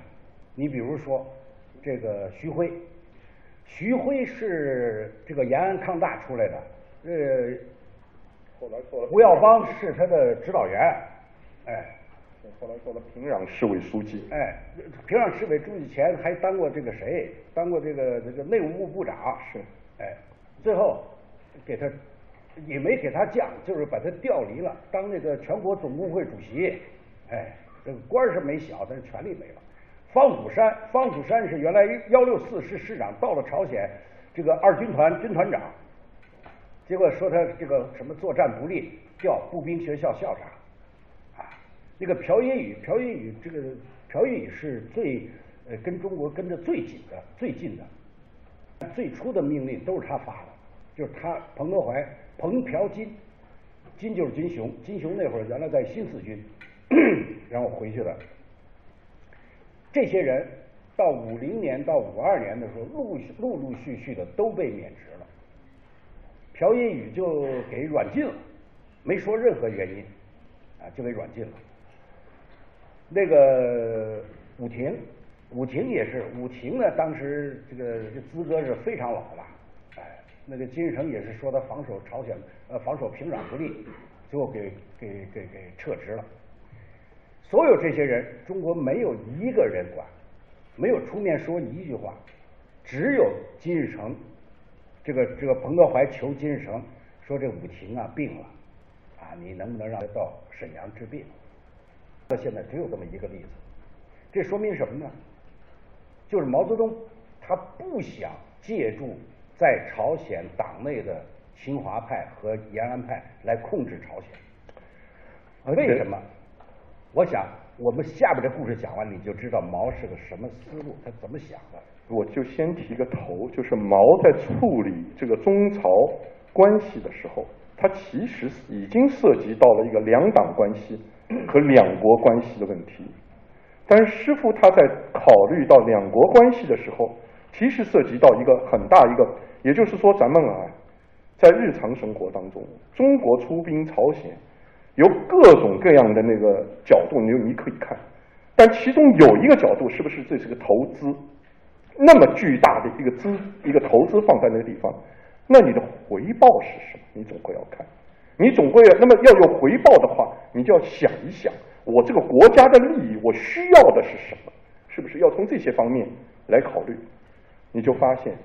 在毛的思路和中当时这个整个这个考虑当中，这一层是没有的，他没有的，而且真正做到什么，真是叫做是心口如一，就是无私的帮助，他真要想做到，而且他还有一点，他不仅要自己相信我是无私的帮助，他要做出个样子，让朝鲜人民、朝鲜党和金日成同志也知道我是对你无私的帮助。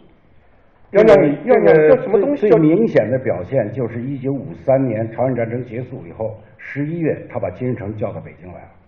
因为朝鲜战争结束了，朝鲜呢是已经是满目疮痍，要需要这个这个这个经济恢复，但是他一没钱，二没技术，那么金日成首选的目标是莫斯科，所以他带着这个庞大的代表团到了这个苏联要钱。啊，那会儿斯大林已经死了，赫鲁晓夫上来，他们这些人就比较这个这个，呃，马林科夫啊，这抠抠缩缩的吧，他给了点钱，那个战争期间的这个欠债减免百分之五十，这金日成当然很不满意，觉得你这个苏联这么大实力，这个很大程度上能就给你打这个仗，哎，毛泽东知道了，啪一个电报，金日成到北京来，要什么说。以前的谈判，现在这个档案都有。中国一下给了，当时是八万亿，但是后来到五五年币制改革以后，合八八亿人民币。八亿人民币当时什么概念？我跟你讲，就是到文革前，中共中国对外援助一共是二十个亿。你想，它占三分之一强。而且五十年代的时候，最大的事情之一叫做发爱国公债。每一次发公债是六亿人民币的额度，那是那真的是全国动员啊，才能够把这个六亿给发出去，然后给朝鲜就是大笔一挥，八亿，而且是呃朝鲜战争三年期间，朝鲜所有的欠账，包括这个什么贸易啊什么什么，全免百分之百的免了。而就在这个与此同时，大家可能知道一个一个一一一个说法。这个说法呢不完全正确，但也有道理。就怎么呢？中国不是到一九六零年代初期的时候说我是既无外债又无内债，其中外债是什么呢？就还苏联的战争债。也就是说，苏联对中国在朝鲜战争当中帮朝鲜打仗，在这个出兵朝鲜拿着苏联的军火的费用，它也是减免百分之五十，但百分之五十还是要还的。好，我们两位教授啊，今天讲的真的是特别特别精彩，也不忍心打断啊，但是由于这个时间的关系哈，嗯，其实今天我们来到这边都是来向两位教授学习的，可以说今天真的是受益匪浅啊，两位教授用讲故事的方式，将那段那么复杂的历史一一的呈现在我们的面前。好，那接下来呢，让我们来看一下。我们现场的同学有哪些问题要向我们两位教授来请教？嗯嗯嗯嗯。好，我们看一下我们的微博平台上有哪些问题。我没讲完呢，他哪有那么多问题啊？讲完了，讲完，讲完。好，那就请我们两位教授啊，继续，真的是。呃，我们我们现在我们现在先不讲这个先还是我们先看看问题吧，看看同学们比较关心哪些问题啊？这些问题是等前面。你看这问题，我抓紧时间讲。分工合作，分工合作。就是啊，因为因为这里啊，我呃那个那个主持人啊，我这里还要讲几样，因为这里有几件事情非讲不可的。刚才呢，因为为什么呢？呃，我我就是我我个人觉得是很好的学习机会。就是沈教授呢，把我们现在的学界始终没有搞清楚的一个问题，也就一九四九年以前中朝两国共产党的关系问题，你追根溯源，他把它讲清楚了。而且而且这个听沈教授讲课啊，有一条不知不觉之中，你发现时间叫逝者如斯夫去也，所以这就是一个问题。但他还有两有有几有几个，我觉得非讲不可的。第一个，一九五六年，你非讲不可；第二个，一九六二年，非讲不可。还有个崔庸健突然出现在天安门城上，还有最后一个，最后一九七五年，毛主席跟金日成最后开始打哈哈，就这几条。哎，咱咱们先让他讲好不好？哎，这个，呃，我们的观众先别着急，我们先让教授把啊问题讲好。嗯，你随便问。没关系，我们今天的论坛时间可以延长。反正我不在乎，你们呢？不在乎。朝鲜战争结束以后，到文革，呃呃结束，这个时这段时间中朝关系真是起伏这个大，啊冷暖无常。我现在就讲几个拐点，啊你就知道，呃到底这个中朝关系怎么一个脉络，怎么一个走向。呃，朝鲜战争结束以后呢，毛毛泽东虽然做出很大努力，想缓和跟朝鲜的这个关系，就是给他们这么多援助，但是没起什么作用。这个事情到一九五六年就发生了一个激变。一九五六年五六年什么问题呢？就是苏共二十大，苏共二十大召开以后批判斯大林，个人崇拜嘛，这样子就激发了被金日成这个压抑的这个延安派和苏联派他们的这个情绪，所以趁着一九五六年六月份金日成出国的机会，这些人呢就互相串联，准备在下一次中央全会的时候。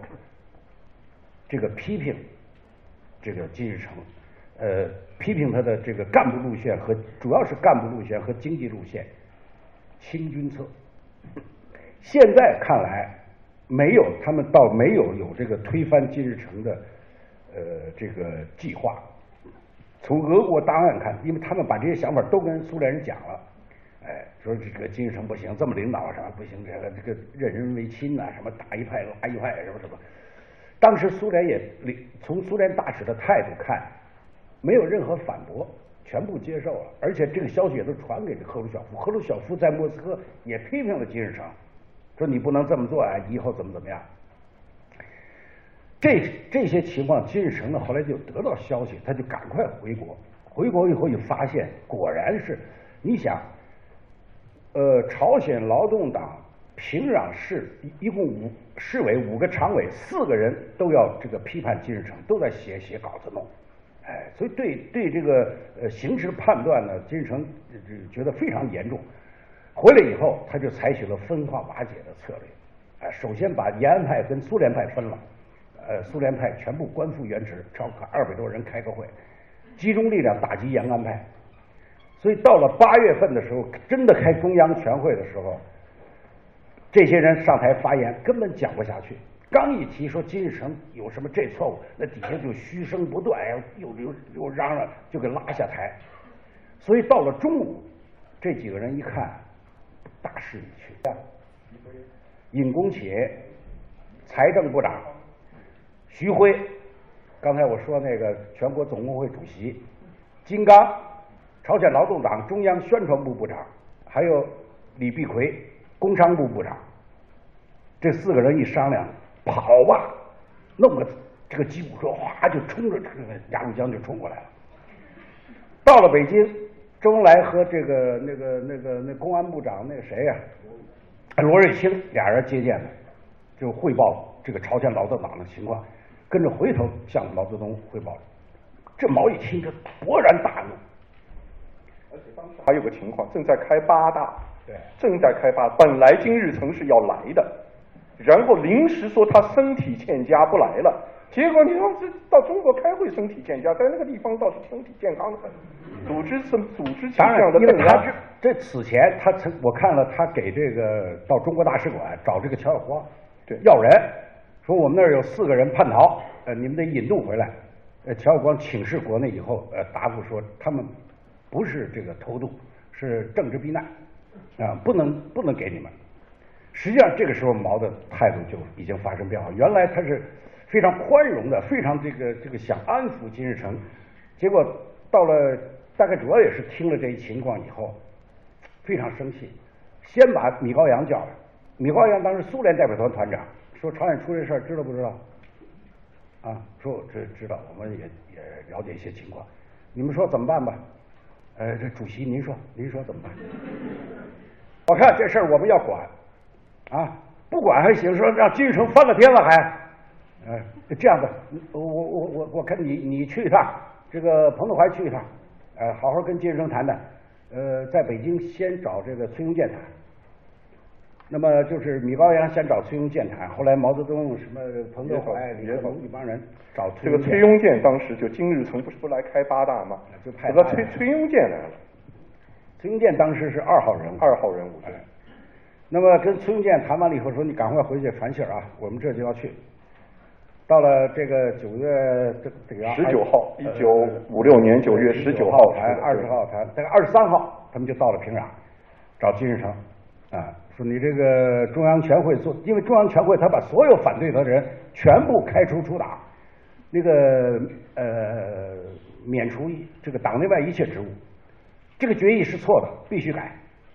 啊，这个苏联共产党和中国共产党这个认为，你们还要再开一次中央全会。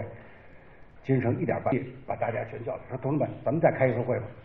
啊，这个反正苏联老大哥、中国老二哥都说咱们的决议错了，咱们重新做一决议，做了，哎，就是把这些人都恢复党籍啊，什么什么，哎，但是呢，这里有就刚才讲到的，这当中最厉害是两个人，一个叫崔昌义，嗯，另外叫金昌玉，都是内阁副首相。一个是金昌玉呢，是这个苏联派的头子；这个崔昌义呢，是所谓延安派的头子。他们两个都是政治局常委，当时那个职务都是内阁副首相，都被开除党籍了。然后做做到什么地步呢？做到最后啊，是恢复党籍，恢复中央委员会委员的这个职务。然后在具体安排工作的时候，当时没有安排。过一段，这个这个金昌玉派去做水电站站长，然后这个崔昌义。派去做养猪场厂长，就是这样的来作为落实政策，这个叫为什么会这样呢？是因为这个这个时候发生了另一个事件，就是十月份的波匈事件。所以波匈事件一发生以后，把这个中国和苏联的注意力都吸引到欧洲去了，所以金日成得到了机会，嗯，没人管了，所以他赶快就是就刚才他说的，你恢复你中央委员，但你养猪去吧，啊。这个，所以其他人该怎么弄？像本来答应朴英宇这个释放，给软禁了嘛，结果也没释放，啊，那么他做的最这个重，采取的最最严重的一个措施是什么呢？他要解散板门店这个谈判委员会，因为板门店这个谈判委员会实际上是中国参与朝鲜问题、主持朝鲜问题的一个平台，就是当时日内瓦会议以后，是不是？这主要靠。中国是为什么在朝鲜问题上中国有发言权呢？就是停战委员会。那么金日成的意思呢？说这个取消这个停战委员会，我们朝鲜有什么问题，我直接找联合国，直接跟联合国谈。这个情况，一个这个跟中国呃一讲，这毛泽东这这个就完全就变了。啊，十一月三十号，这个时候这个什么情况啊？就是。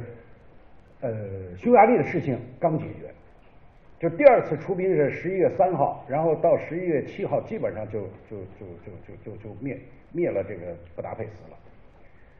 所以到十一月三十号的时候，毛泽东找尤金谈了一句话，苏联大使说这个金日成现在又提了个要求，你们知道不知道？他说我们也也听说了，看主席您说怎么办？哎，毛泽东说。金日成提出的这个要求啊，非常严重。说现在金日成是敌我不分呢，啊，你跟谁打仗？你不是跟联合国军作战吗？你怎么能通过找联合国去解决朝鲜问题啊？我看金日成要叛变，啊，这个人早晚是个叛徒。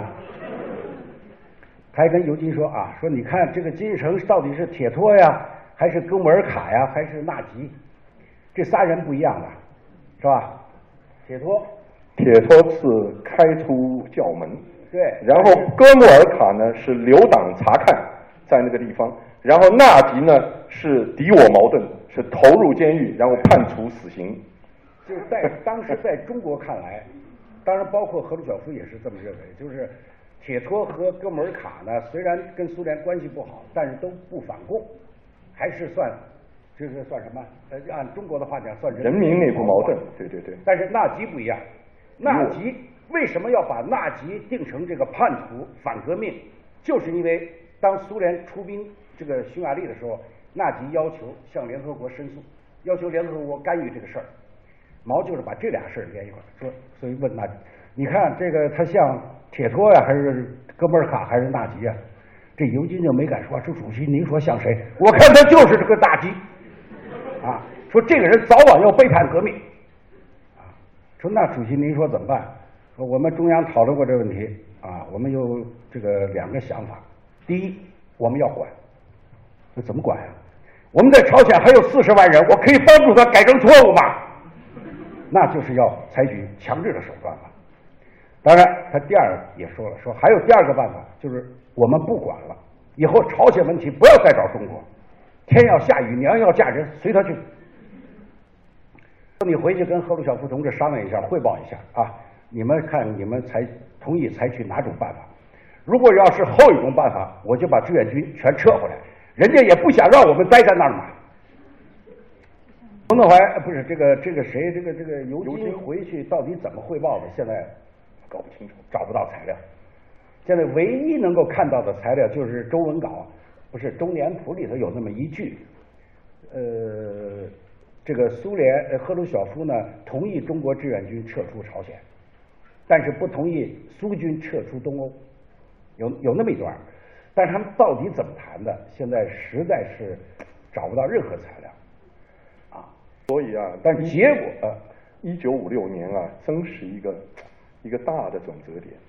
就当时这个情况来看的话呢，如果说我我想一想啊，当时呃在那个时候恐怕是帮助朝鲜纠正他那个道路和制止后来的一系列发展的一个最后的机会。因为我我判断毛呢，当时这么个思路，就是刚他支持苏联以武力的方式解决了匈牙利的问题，所以他反过来需要需要苏联帮助，呃，就支持中国，都不需要你帮助，就是你同意。因为当时中苏两党是社会主义阵营这个老大老二，当时其实也差不多平起平坐了，哎，只要这个双方意见一致，就翻不起大浪。但是苏联没有支持，这个背后的东西到底是什么，还需要这个更多的材料来来来进一步深入的研究。但这个结果是非常清楚的，没有苏联的支持，毛泽东就放弃了采取这个呃强制的方式来解决朝鲜问题的这么一种方案，换了换了什么呢？就换了另外一种方案，又是安抚。他怎么安抚的？第一，我们现在就是朝鲜后来逃了过来的干部啊，呃，光这个司局长以上的十七个人，啊，现在这个档案里都有，而且后来人到哪儿哪儿，我跟踪啊，我一直找到其中三个人，哎，跟他们谈了，他们讲啊，说开始对他们待遇非常好，就是我在朝鲜是部长，来这还是部长级待遇，住这个单独的小洋楼，司局长还是这待遇，但是这个五七年。呃，大概四五从四五月开始就陆续的发生变化，到八月份全部集中。原来在这个部长级干部都在北京，司局长都在沈阳。年八月份全部弄到峨眉山办学习班去了，办完学习班就地安排。重庆，这个不是重庆，这个成都部长后来都到成都，我到成都档案馆还真找了好多材料，就是讲他怎么安置这些人。然后司局长都在山西、陕西，反正都是大西北，而且不许再回东北，不许跟任何东北人联系，呃，朝鲜人联系。那么对这些人态度的变化，就说明毛其实现在要重新考虑问题了。果然，到十一月七号，这个呃莫斯科开这个这个这个十月革命四十周哎年40周年庆祝活动，这不是然后然后各社会主义国家的所有领导人统统齐集莫斯科，这就是一九五七年莫斯科会议。对，毛泽东就和金日成呃见面了，第一次谈话，呃金日成都傻了。你说毛一见面，哎呀，说金日成同志嘛，你还是很革命的嘛，啊，这个不错嘛，你做的。哎呀，我这个人呐，有时候偏听偏信啊，就听了你们跑过来那些人的一些这个说你的坏话啊，说这个这样吧，你要是不放心，我就把志愿军都撤回来。我看这个记录，金日成没答话，他不明白怎么回事，说这个这个老毛怎么突然就变了，不知道打的什么主意。但是第二次会谈的时候，金日成非常主动，上来就是说主席啊，我们中央讨论了，认为您的建议非常好，您赶快把志愿军撤了。果然，那到了第二年的二月份，这个周恩来去，双方一谈，志愿军到十月份全部撤走。在志愿军撤的过程当中，金日成就开始了大清洗。啊，原来这些人嘛，他不敢这个这个呃处理，哎，就是把植物降了或者怎么样养猪去了。现在什么都别养了，呃，不是进监狱就是杀头。到一九五八年底，所有的反对派这个一扫而光，没了。所以，其实金日成在朝鲜建立的真正他这个独立掌权、这个独裁这个地位是到一九五八年。所以说，这个毛泽东说过一段话，他其实讲的是我觉得非常形象，就是五六年，你还记不记得？他跟这个小宋，哎，对，他说呀、他他跟那个呃米高扬说，哎，这个米高他不是说嘛，这个解决朝鲜问题呢？后来这个米高扬是问的说，这个呃主席你你有意见吧？就毛说了一段话，说金日成是你们栽下的一棵小树，啊，是斯大林栽下的一棵小树，后来被美国人拔起来了，我们又把它栽回去了，现在长大了不听话了。这个是反映了毛当时，比如他比较真实的对这个这个这个这个金日成的看法，但是因为没有他的帮助，没有苏联的帮助，所以他缓过来，反过来采取了这种呃安抚的政策。一九五八年到一九这个呃呃六零年的时候，中朝关系非常好。你就看那个呃五八年他不是到那个哪儿武汉呃见见了毛谈话，你看那个谈话记录，哦，吹捧那个大跃进多好多好，说这个主席真是英明啊。而且如果世界上有一个国家真是照着大跃进在那儿办的，那就是朝鲜。中国有大跃进，它叫千里马。对中国搞大跃进，他搞千里马。中国是大炼钢铁，他那也是小炉一个一个的。中国是，然后大办民兵，他也是给工人发枪。然后中国有个大寨精神，它有一个青山里精神。对，青山里。呃，都是一套套，你那儿有，我这儿也要有。那那那会儿学中国学的最紧，跟跟的最紧，学的最像的就是金日成。你中国那会儿不是大办公共食堂，加平壤也办一个大食堂，能装四万人。啊，这个这个，在在这个过程当中呢，当然金日成得到很多好处，啊，就是凡是原来没有答应他的经济要求，呃，什么棉花啦，什么这个那，全都答应了，啊，要什么给什么，一直到六零年那会儿，中这个中国正好是那会儿你们年轻可能都不知道，都吃不上饭，自然灾害，困难时期。然后毛泽东大笔一挥，三十万吨拉走，金日成不是一直缺粮，拿走。但是这个时候呢，出了个比较大的问题，就中苏之间出了问题了。就六零年，中苏开始分歧。赫鲁晓夫这人没有大智慧，他小聪明有的。他一看，这这金日成怎么没完了没了，老往北京跑。金日成同志到莫斯科来一趟，找你有点事儿。金日成以为又给他援助，哗就去了，去了。苏联什么都没给，赫鲁晓夫拿一个文件，啪拽到桌上，说：“金日成同志，请你看看这个文件。”什么文件？一九五六年十一月三十日，毛跟对刘金谈话，就说金日成就是个叛徒。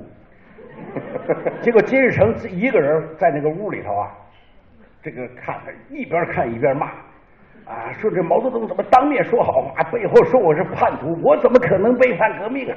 但但是我告诉你啊，这个志华，我后来仔细想一想，就这些情景的描写，那绝对是克格勃在那个地方。但人家小金也不傻瓜，他当时也的，我告诉你，也是金的表演。你再想想看，他真生气，但同时又是做给苏联人看，他知道你在这看着我呢，所以不然他骂出声来干嘛？因为第二天他跟赫鲁晓夫就有个谈话，这个谈话记录我也找着。呃，他就向赫鲁晓夫表示说，我们绝不会跟着苏联走，啊，不，绝不会跟着中国走，啊，在中苏这个这个争论当中，我们一定站在苏联共产党一边，怎么怎么样。而且回去以后，回到朝鲜平壤，召开四以上全国四以上干部会，以后你们谁也不许再去中国了，啊，中国人这个说话不算话，什么当面说人话，背后讲鬼话的，非常生气。哎，但是没两年，没两年，没几个月。又让那个那个财政部说是还是到中国去一趟吧，没钱了又啊。这个时候毛泽东采取个办法，因为呃在在中苏分裂的过程当中，其实中国手里能够掌握的牌并不多。那个东欧就不用讲了，这都跟着苏联跑，除了个阿尔巴尼亚，不就这么大一粒儿？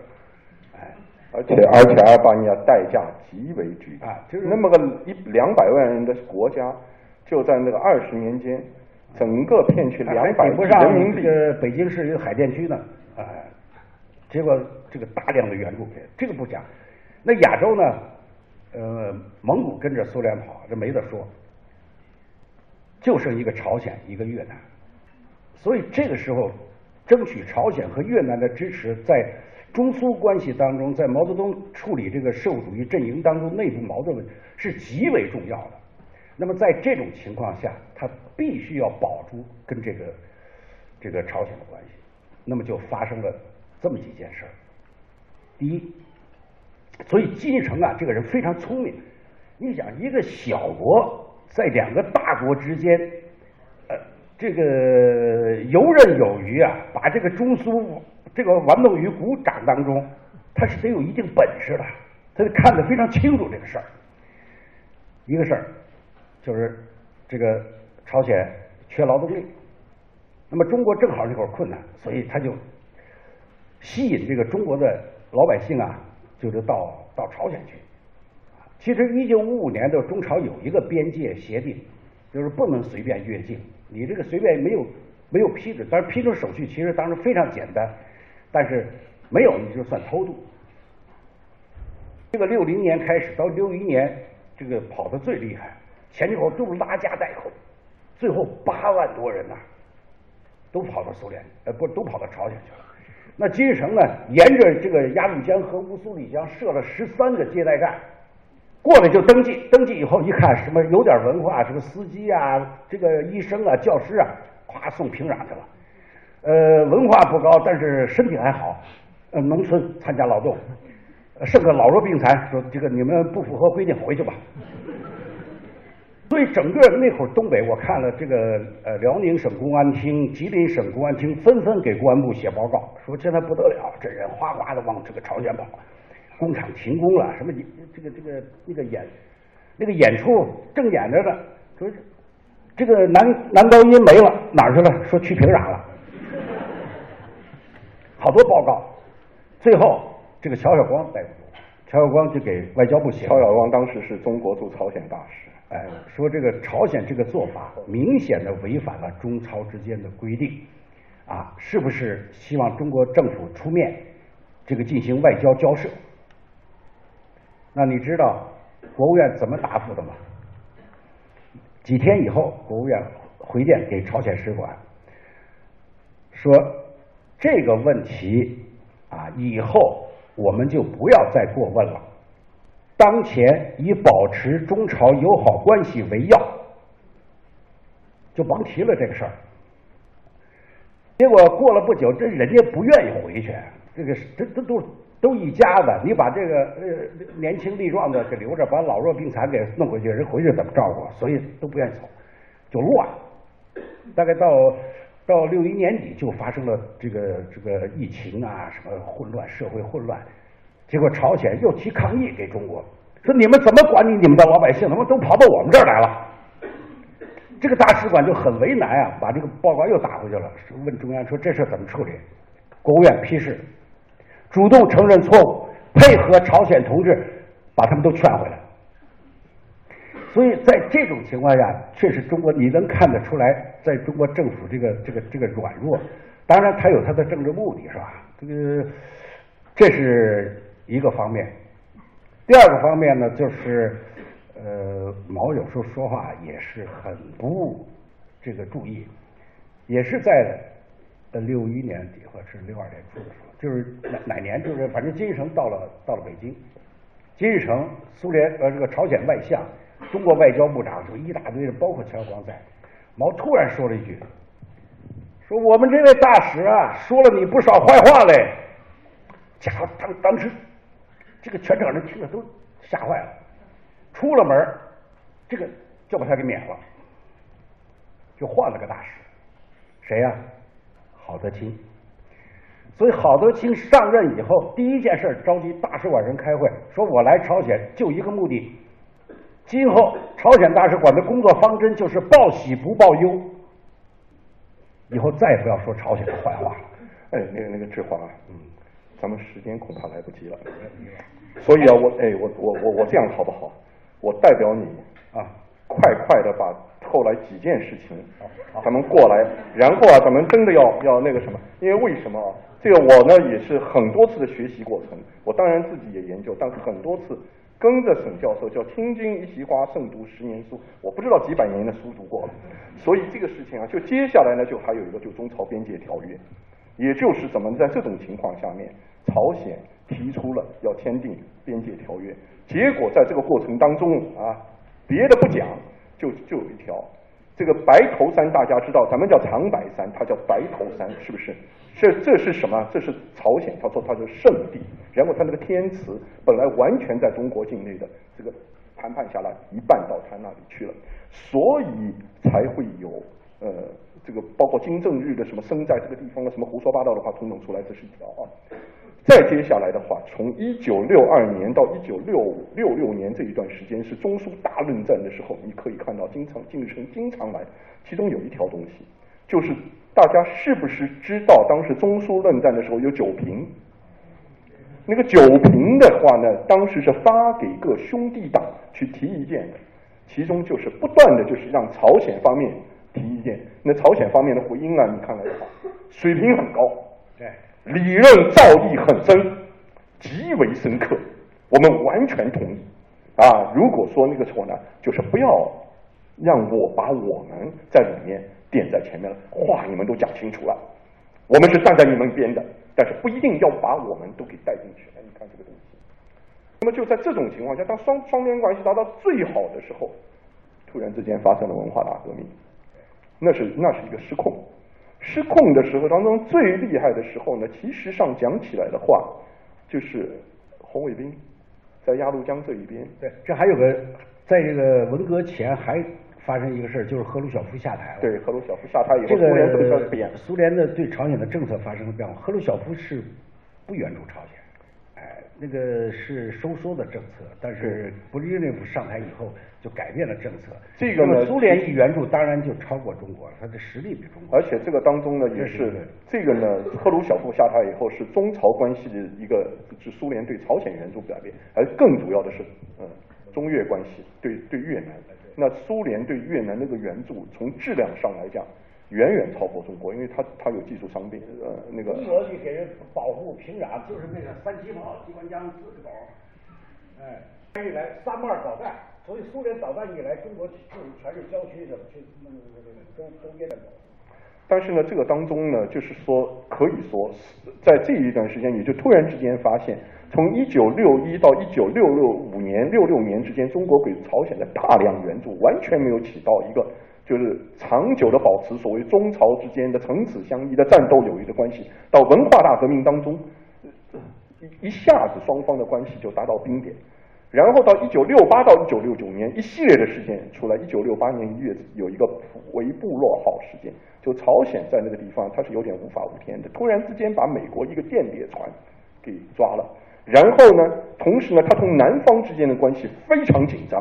而且他当时呢，不断的派出什么特工队啊，什么那个东西啊，跑到人家青瓦台去，要去要去要去刺杀那个朴朴正熙，这样呢，搞成关系非常非常紧张。也就在这种情况下面，正好中国在又中苏关系又处在紧张不算。珍宝岛，珍宝岛事件又呃又又又又发生了，再加上还有一个什么呢？其实在这个时候，中美之间已经开始有最初的缓和的迹象了。所以就达到了一九六九年国庆二十周年，那正是戏剧性的这种事情，在中华人民共和国历史上是前无古人后无来者，就是在几个小时内，是吧？呃，晚上三十九月三十号晚上七点，毛泽东一拍脑门，突然想，哎，明天上天安门城楼的有没有找外国领导人？说没有，呃，可以考虑朝鲜教堂来吧。所以，紧急发电报给朝鲜使馆，然后朝鲜使馆通过外。这个外务省就往上报，说明天上午九点，这个上天安门城楼，加晚上十一点，崔庸健坐飞机就到北京了。这很戏剧性。所以这个当中讲起来的话，你看双方都有需要，也就在这种情况下面，到中朝关系从一九七零年四月接下来，周恩来访问朝鲜，然后呢，双方全面的合作又再次开始。然后再接下来就中美缓和，中美缓和的时候，当时有一条，周恩来在基辛格是一九七一年七月七号到十号到秘密到达北京，在四十八小时里面跟周恩来谈谈好以后，周恩来去了四个，他他要跟四家打招呼，其中第一家朝鲜，第二家越南，第三家西哈努克，第四家阿尔巴尼亚，其中态度最最好的金日成同志。就越南人在那个地方就发牢骚说你怎么个问题，然后霍恩维尔霍查在那个阿尔巴尼亚反而在那个地方说你们怎么反而跟美帝国主义调情了？然后西哈努克那个时候他心里不高兴，他说他来的话我跑到哪里去？结果他最后是尼克松来的时候，他到平壤去，金日成在那里给他造了一个大宫殿，跑到哪里去？金日成态度最好，但是有一条，你们要在跟美国人谈的时候，把我朝鲜放进去。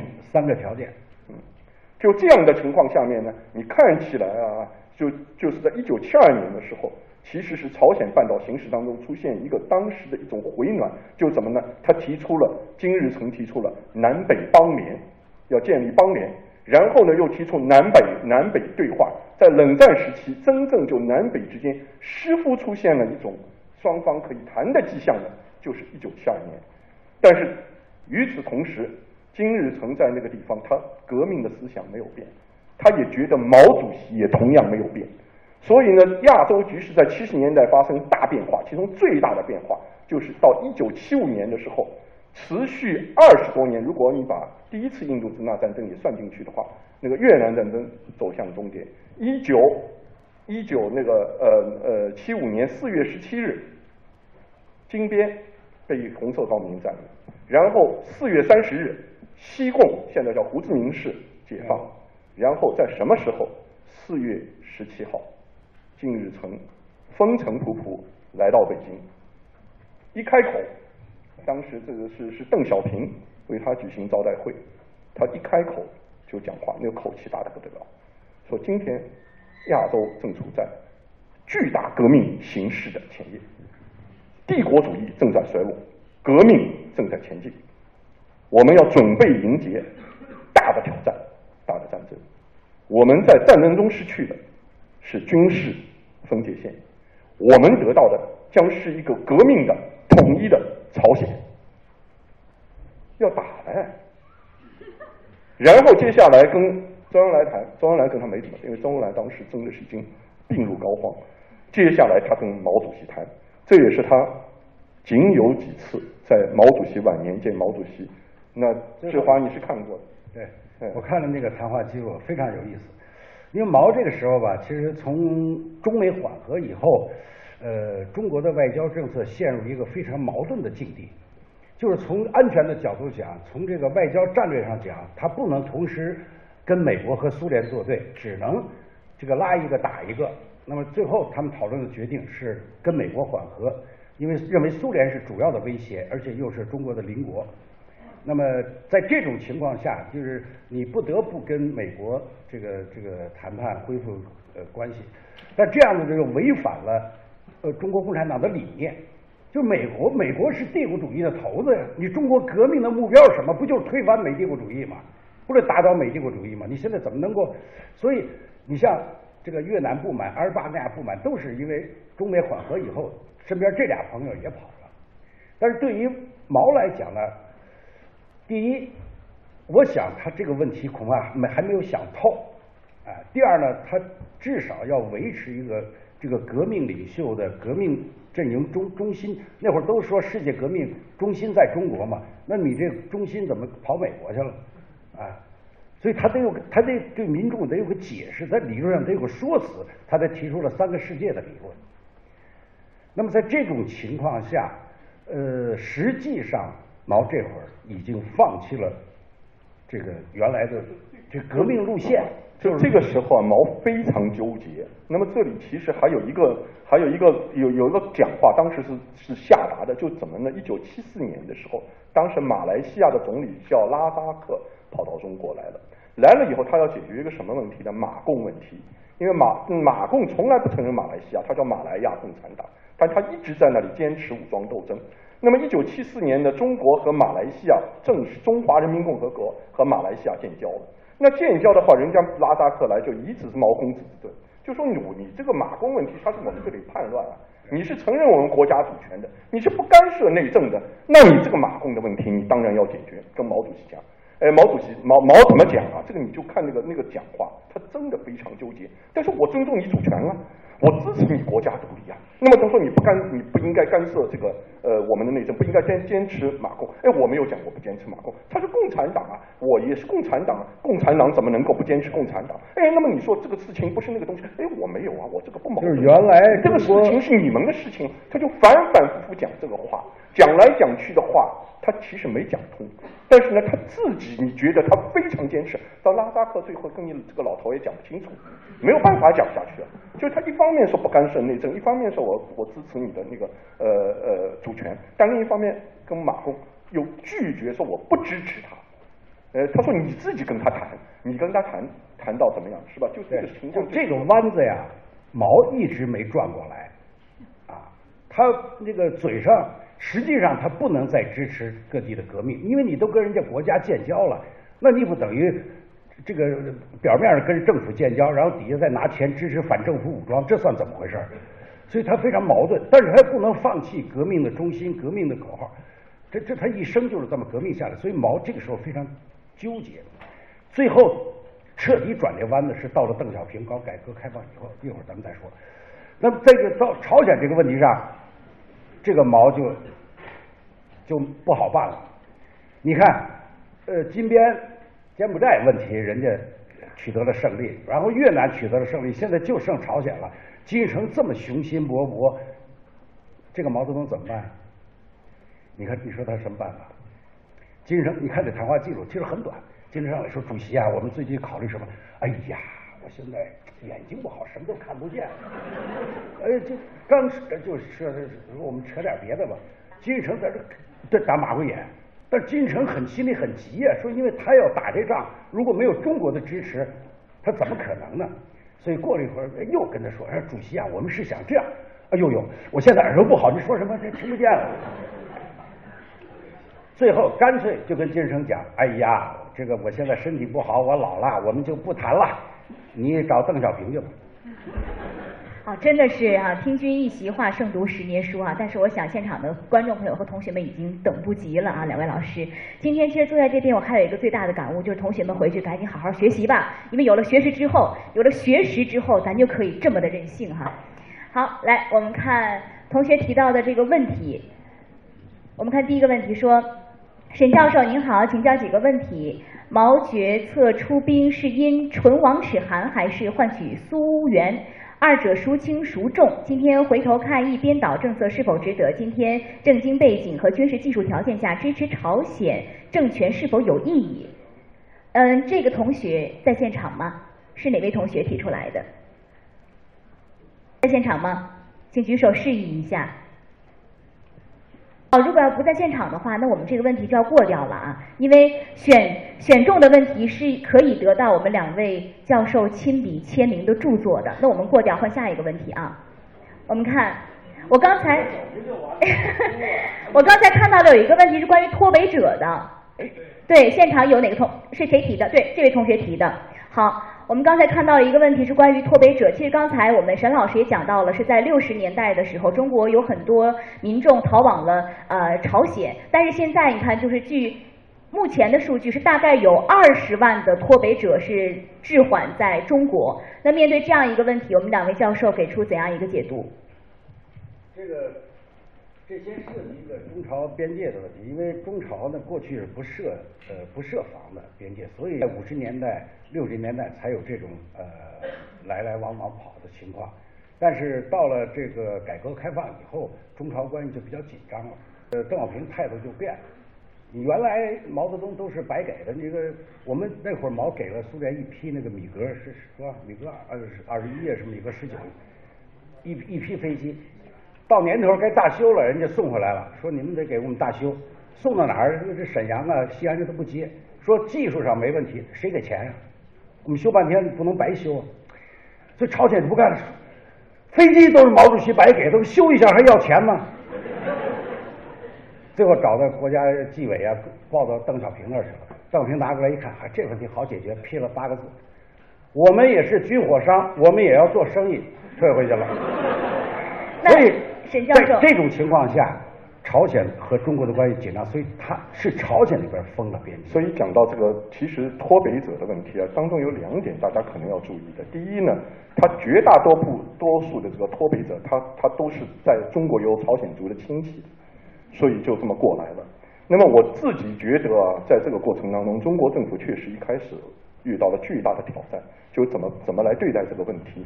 因为既要考虑到跟朝鲜的国家关系问题，又要考虑到这些人的一些人道原因的问题。那么这呢，就涉及到中国其实从呃冷战时期延续下来，一直从毛时期到邓小平时期到最后一直延续下来的一个一个很大的问题，就中朝两个国家现在真不是真不是就是说属于同一类型的这个行为者了。也就是为什么一九七五年刚才讲的这个事情，它的巨大意义在什么地方呢？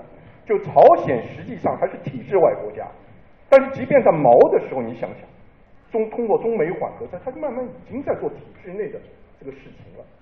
但是呢，体制外的很多东西，在过去那个遗产仍然在困惑着中国，是不是这样？然后脱北等问题，你放到那个那个角度的话，你就会你就会发现，他开始的时候，八十年代我们是呃跟朝鲜呃关系比较这个紧张，所以他送来的朝鲜都要求立刻给送回去。那会儿我们在沿着边界建了很多监狱，这个我都去看过，就专门关这个朝鲜逃跑的人，然后到了一定的数量就让他们领回去。但是后来啊非常惨，回去都是那个是。拿着个铁丝从这穿过去的，拉着手弄回去的。对，其实就像唐太宗所说：“以史为鉴，可以知兴替。”我们学习历史，去研读历史，是为了更好的去在未来找到一个解决的方法。那这个脱北者，他目前他会不会影响呃中朝两国的关系？因为我们知道，目前中朝两国关系出现了一个小小的冰期，有一点冷淡。我我可以告诉你。其实上，在这个脱北者问题上，你说它是个问题就是个问题，你说它不是个问题就不是一个问题。因为中朝之间大问题多的是，要拿这个问题出来说事的时候，那定有其他的大问题了。所以，其实上面中国政府在这个目前啊，我觉得它的政策越来越趋向于什么呢？在这个问题上管你怎么事情，我根据我中国自己的国家利益，我现在对这个问题的判断。在这个问题上是采取了一种更越来越现实的态度，也就是轻易我不给你送回去。其实上面现在已经出现这样的情况了。那朝鲜方面难道因为这个问题就会跟你中国闹翻吗？老实说，真不是，他有其他大得多的考虑。那个黄长业就是就是呃逃到北京嘛，然后对最大的脱北者，弄到菲律宾又回到韩国。好，那我们那位这位同学对于两位教授的答案满意吗？好，也谢谢你啊，请我们工作人员将书送给我们这位同学啊。好，那我们时间有时间，其实有的说呢。对，我们再看啊，我们再看微博上，我们再提一个问题，看微博上还有什么样的问题？说朝鲜政权的稳定性是左右中朝关系的关键因素。有学者认为朝鲜的政权是一个不稳定的政权，但是我觉得这是一个至少比阿拉伯国家要稳定的政权。沈教授、陈教授，您觉得呢？好，新史化的这位同学，微博名新史化的同学在现场。好，好，那位同学好。问题不在于稳定不稳定，问题在什么地方啊？问题在于朝朝鲜民主主义人民共和国不是一个正常国家，但一个不是正常国家的国家也可以是个稳定的政权。所以呢，大家一直企图用一种正常国家的眼光去看待它，觉得你不正常，那你怎么可能稳定下去呢？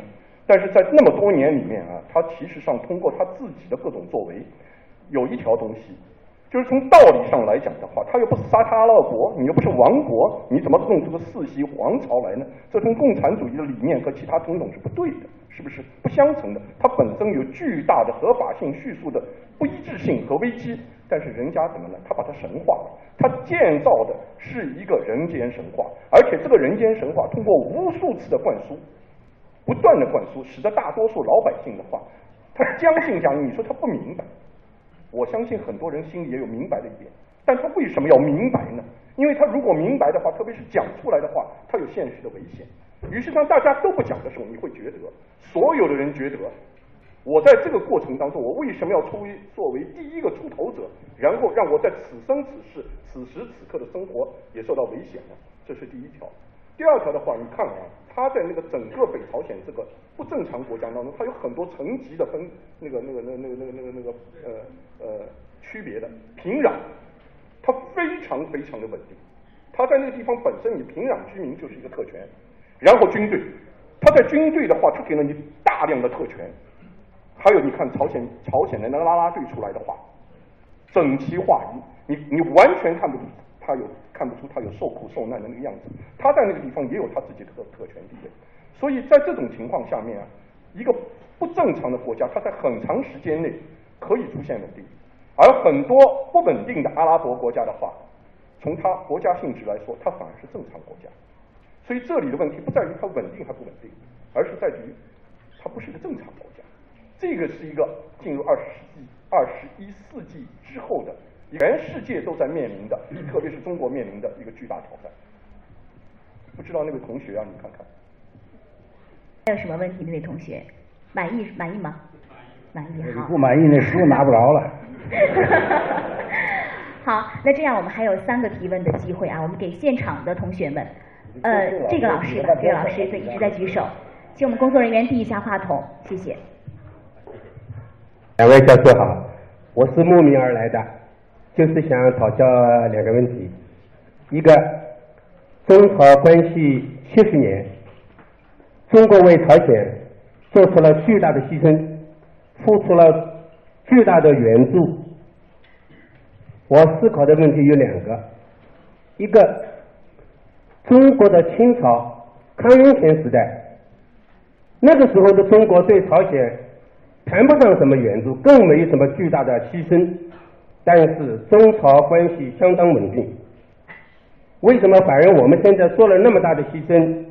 付了那么大的援助，反而关系没有那个时候稳定，这个是问题一。问题二，我个人觉得，朝鲜就是万物富裕，就是贪得无厌，而且永不消沉。虽然国家很小，老是用各种方法把世界的目光引向朝鲜，玩了很多花招。但是我也在思考。中朝的关系现在这个样子不是个案，中国跟越南、跟阿尔巴尼亚等等 都有这种磕磕相碰的情况，原因在哪里？请教二位，谢谢。行好，这个呃中朝关系啊，它是就是你怎么考虑？从哪个角度说啊？那个就我们我我举个例子啊。一九二零零零一年的时候，这个金正日到北京见这个江泽民，说呀，说我准备到东北这个呃考察，呃你给我安排一下。江泽民有点晕，说考察嘛，中文里头是上级到下级检查工作叫考察，哎，说你你这个你不是你是访问不？是是是这个这个这个这个。呃考察说，我他他说，我爸跟我说的，东北都是我们的。江泽民就更晕了，怎么东北都成你们的了？接下来，这话还不是我爸说的，是毛主席跟我爸说的，东北都是我们的。所以你得看这个毛怎么他怎么看这个跟朝鲜的关系。后来江泽民就让这个谁，朱良去查，说毛主席是不是说过这话？朱良回了一条，报告总书记，查了。毛主席确实说过，而且不止一次。但其实上这里有一条东西，他讲的东北都是你们是什么意思？仗打起来的话，对，仗打起来的话。后来我查了这个毛的讲话，毛的他是他有两层意思，这个前后讲了五次，跟这个涉及到什么东北问题啊是谁的什么什么。他一个意思是讲说金日成同志将来打起仗来，东北我就交给你了。呃，东北是你们的大后方，怎么怎么怎么怎么样？说这里这个你有人有有有有有什么都你都可以利用吧，这是一个概念。第二个概念他是这么讲的，他说啊，你们的祖宗说你们的边界在辽河，我们的祖宗说我们的边界在鸭绿江，说现在把你们都挤到鸭绿江去了，怪可怜的。但这跟我没关系，这都是封建主义在欺负你们。我不是把长白山给你们了吗？所以你体会毛讲这些话什么意思啊？这就涉及到这个从从这个五零年开始到后来毛对朝鲜的这个态度。我个人的一个理解，毛是有那个呃中国传统的中央王朝的那种观念，就是你只要归附于我，哎，你这个呃给给你拿点什么，拿走土地啊人呐、都无所谓，你都是我的，给你点土地算什么呀？毛就这么个思路，所以作为金城来讲，当然他这个在清朝的以前是可以这样的，为什么呢？一个很重要的原因，它周边没有别的大国，是，所以是中央王朝，你都是这个这个这个这个这个呃四周都是这个这个藩属国嘛，但是进入近代以后就不一样了。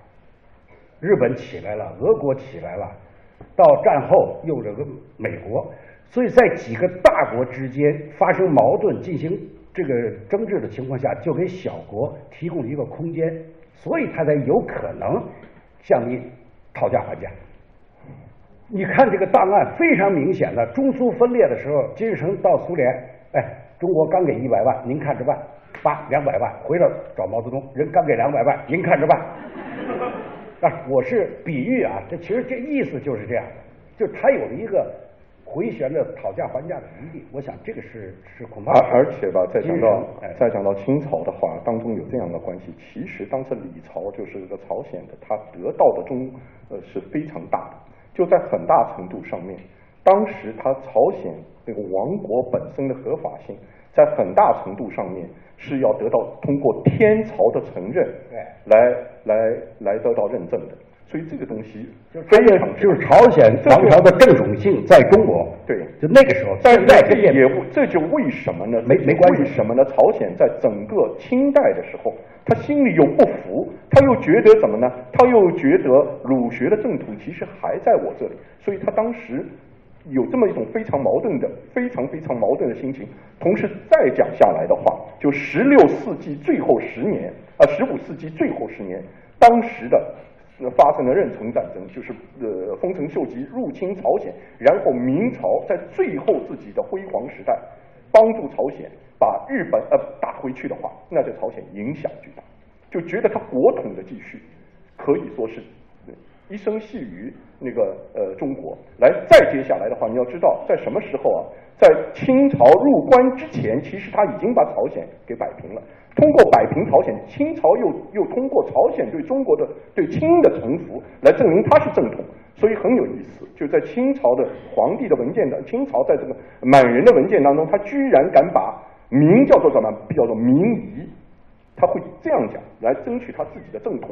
这种情况，你看啊，在在这个来讲的话是没有的。那么再讲到你刚才讲到那个问题，就怎么来看待呃中朝关系当中的很多这样的不正常的情况？就是今天的话呢，很大程度上来讲的话，就历史过去，过去的也就过去了。你再反过来来算，比如说啊，如果说抗美援朝的时候，中国能不能当时就在朝鲜建立起一个呃亲中派，然后把金日成把他灭掉了？这完全做得到，但当时不做，为什么不做？有他自己的原因。再接下五六年，刚才讲到这个情况，如果真的当时中苏一体一手的话，老实说一句，如果当时不出现中苏分裂的那个情况的话，那金日成是不敢如此对在朝鲜胡作非为两个。大国要是一致的话，就没有小国哎，就没有活动的但是同时，中苏这个大分裂造成的呃历史的这个那个巨大变化的话，那就不是中朝关系能够解决的。所以今天再回到今天的这个世界上的话，你怎么来处理像朝鲜这样的问题？其实上面很简单一条动力，需要非常明确的界定中国在朝鲜半岛、在亚洲和世界上相互关联的国家利益究竟是什么？它的内涵是什么？它的外延是什么？在哪些问题上是我可以容忍的？在哪些问题上是我不能容忍的？得有个外交底线。然后呢，还有一条东西，其实非常重要，但这一点恐怕很困难，就是我手里的手手段究竟有什么？因为这一点来讲，对中国来讲不是一件容易做的事情，因为我们的外交实践当中没有那么多的传统，并没有那么多传统，但是又不能讲你近代没有，就等于你整个文化传统当中没有。老实说，你在西方国家你要学国际政治学的话，从哪里开始学起的？春秋战国。在那个时候的政治智慧当中，有很多东西其实是有的。春秋战国的时候的整个外交的战略智慧当中，它的精华之之所在是什么地方？就是凡是对我有有利的，归根结底也就是有理的，就是这样的东西。关键是什么呢？关键就是你把有理和有利这两条东西，你千千万万不能只想到我又要面子要里子，也就是说什么呢？牌坊是要立的，婊子是不能做的，但是牌坊是需要基础的。你不做婊子，难道就不能立牌坊吗？就不能把这两个东西完全对立起来？师傅，你拆了牌坊的话，就非做婊子不可，不是这样的事情。同样，你批判其他大国的话，千万不要以你要以己度之，想当然而。比如说，我随便讲句话，美国今天在世界上很多地方的作为，你可以说它是没有道理的。但是，北京大学我的一位好朋友，北京大学前国际关系学院前院长王继思曾经问过一句话，他说，在今天的世界上，你仔细想想。是一个有美国的世界好一些，还是一个没有美国的世界好一些？没有美国的世界不得了啊，强盗 ISIS 乱七八糟的人统统出来了，那还了得？所以呢，有的时候你想想，咱们对警察全部都是有问题的，是不是？警察有的时候是特别不讲道理，有的时候你看见他，特别他在给你开票的时候，你心里真的是恨得痒痒的。但能不能没有警察吗？所以我的意思，其实上面就是在这些问题上，你如果不解决的话，那真是不行。就是关键得把警察管辖的地段划清楚。对啊，哪儿归你管，哪儿归我管，你就别管到我们家来。对，然后呢，你你你如果警察，你不能随便进人家家门的，你得有传票的。我们这个要搞清楚。好，刚才哪个同学提的问题？这个吧，好，嗯。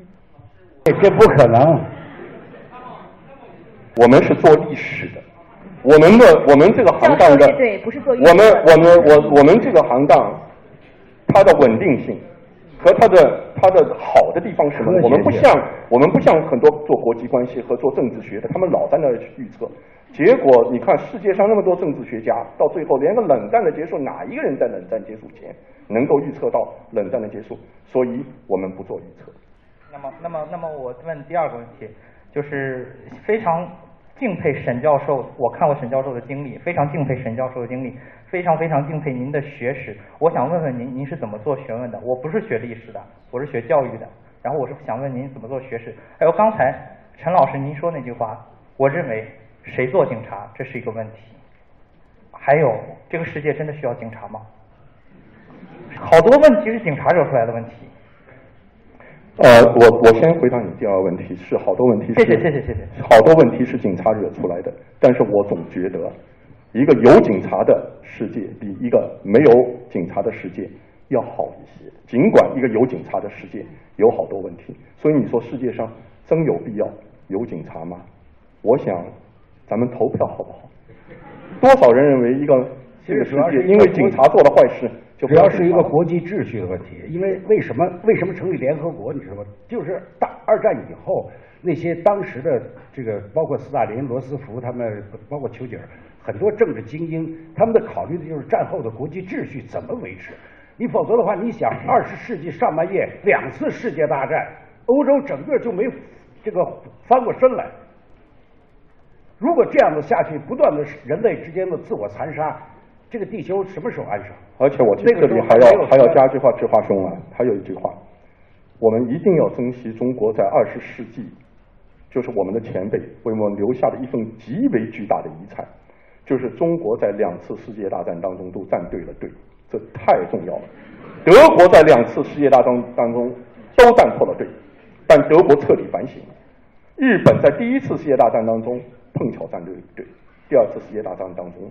站错了队，到今天他在自己组织的队伍，哎，他就是中国在今后的，如我不预测，但是在今后的世界的前行当中，千万千万自己不要给自己站错队。我在这里再讲一句，就是我现在呢在做一件事情，我觉得可能对中国的这个大方向是有帮助的。我在做的一件事情，我在写一本关于周恩来的传记。后来我发现，为什么周恩来？是政治上长久的不倒翁，当中有一个原因，周恩来从来不争老大，而且延安整风以后，周恩来从来不争老二，才会有周恩来到后来。周恩来偶尔发现自己被推上老二位置的时候，他是诚惶诚恐、惊慌失措。周恩来不知道有没有不但是他不当老大，他不老二他都不当。他不当。所以关于这一点，其实上面这种政治智慧啊，如果周恩来今天还是共和国的总理或者外长的话，我想他对于中国在世界上自己的定位的话是会有帮助的。有一种木秀于林、风必摧之的意味哈。是。好，我们下一个问题是今天本场最后一个问题，我们最后一个问题啊。好，那就这位同学吧。呃，我是有两个问题啊，呃，可能比较敏感，如果不方便回答就算了。第一个问题是那这样。如果很敏感就不要问啊，不用，不是。不 是呃，第一个问题是这样啊，就是呃，因为我也看过沈教授和呃，包括呃高华教授。呃，我知道沈教授和高华教授的一些研究，呃，因为毛在就是建国以后的一些，比方说反右啊、文革啊，呃，当然除了权力斗争的一方面以外，他也有说要呃吸取就是东欧和苏联的这些经验，要呃看到了特权阶级，就是说呃会造成这个政权的不稳定，就是说呃他要避免这个，比方说这个周期率啊和这个甲辰三百年纪里面的这些问题。呃，但是刚才陈教授也说了，其实一个不稳定的一个集权国家也可以是一个稳定的国家。呃，那我的问题就来，就是说，是不是这说明当时毛的这个有一点杞人忧天的这个想法？其实，呃，高度集权的这个政权是可以是稳定的。呃，这是第一个问题。第二个问题呢是，就现在我们在讨论中朝关系。呃，但是其实我看过，就是沈教授的很多观点，说就是其实现在中朝跟当时的这个中苏关系有点类似。那我想问的就是，呃呃，因为我看过沈教授很多研究啦，但是但有很多是很理论的一些东西。但是我简单说的话，从我现在来感觉的话，呃，我感觉中苏关系的一些问题，好像中中中国的责任更大一些。在一些根本性的，比方说这个人民公社的问题啊，比方说一些。呃，这位同学，咱可以一言以蔽之嘛。啊，一言以蔽之就是说，现在如果我们呃，因为主流媒体还是会说是中苏关分裂当中是苏联是主要的原因嘛。那如果不能摆脱这个的话，可能我们现在来看中朝关系的话，可能就像陈教授开始说的，这个进退可能会有些失据。还有一点就是，刚才陈教授，我顺带便说一句啊。陈教授刚刚说的这个周恩来，我其实看过那个晚年周恩来，但是现在大陆可能没有出版。呃，我看完以后，其实我觉得也没必要，因为我觉得这个书，呃，我也很敬佩。我我看完反而更敬佩周恩来，我觉得他是把这个儒家的这个文化，我觉得做到了一个极致，好吧？谢谢。好，非常感谢这个同学哈。其实今天我们社科处的很多老师也都在下面坐着，我觉得我们上师大的学生真的都特别的有才。我们接下来可以举办一个论坛会，然后请出这些历史系的、政治系的同学们来讲一讲。嗯，那对于这样的一个问题。其实说实话，我觉得不太简单。两位教授听明白了吗？呃，我我想啊，刚才第一个问题虽然说问问志华兄的，我在这里就是呃插进来讲一句话。其实呢，讲到呃人人类的历史，你说它长吧，在历史的长河当中，只不过是一瞬间。然后呢，有很多时刻，就你想想。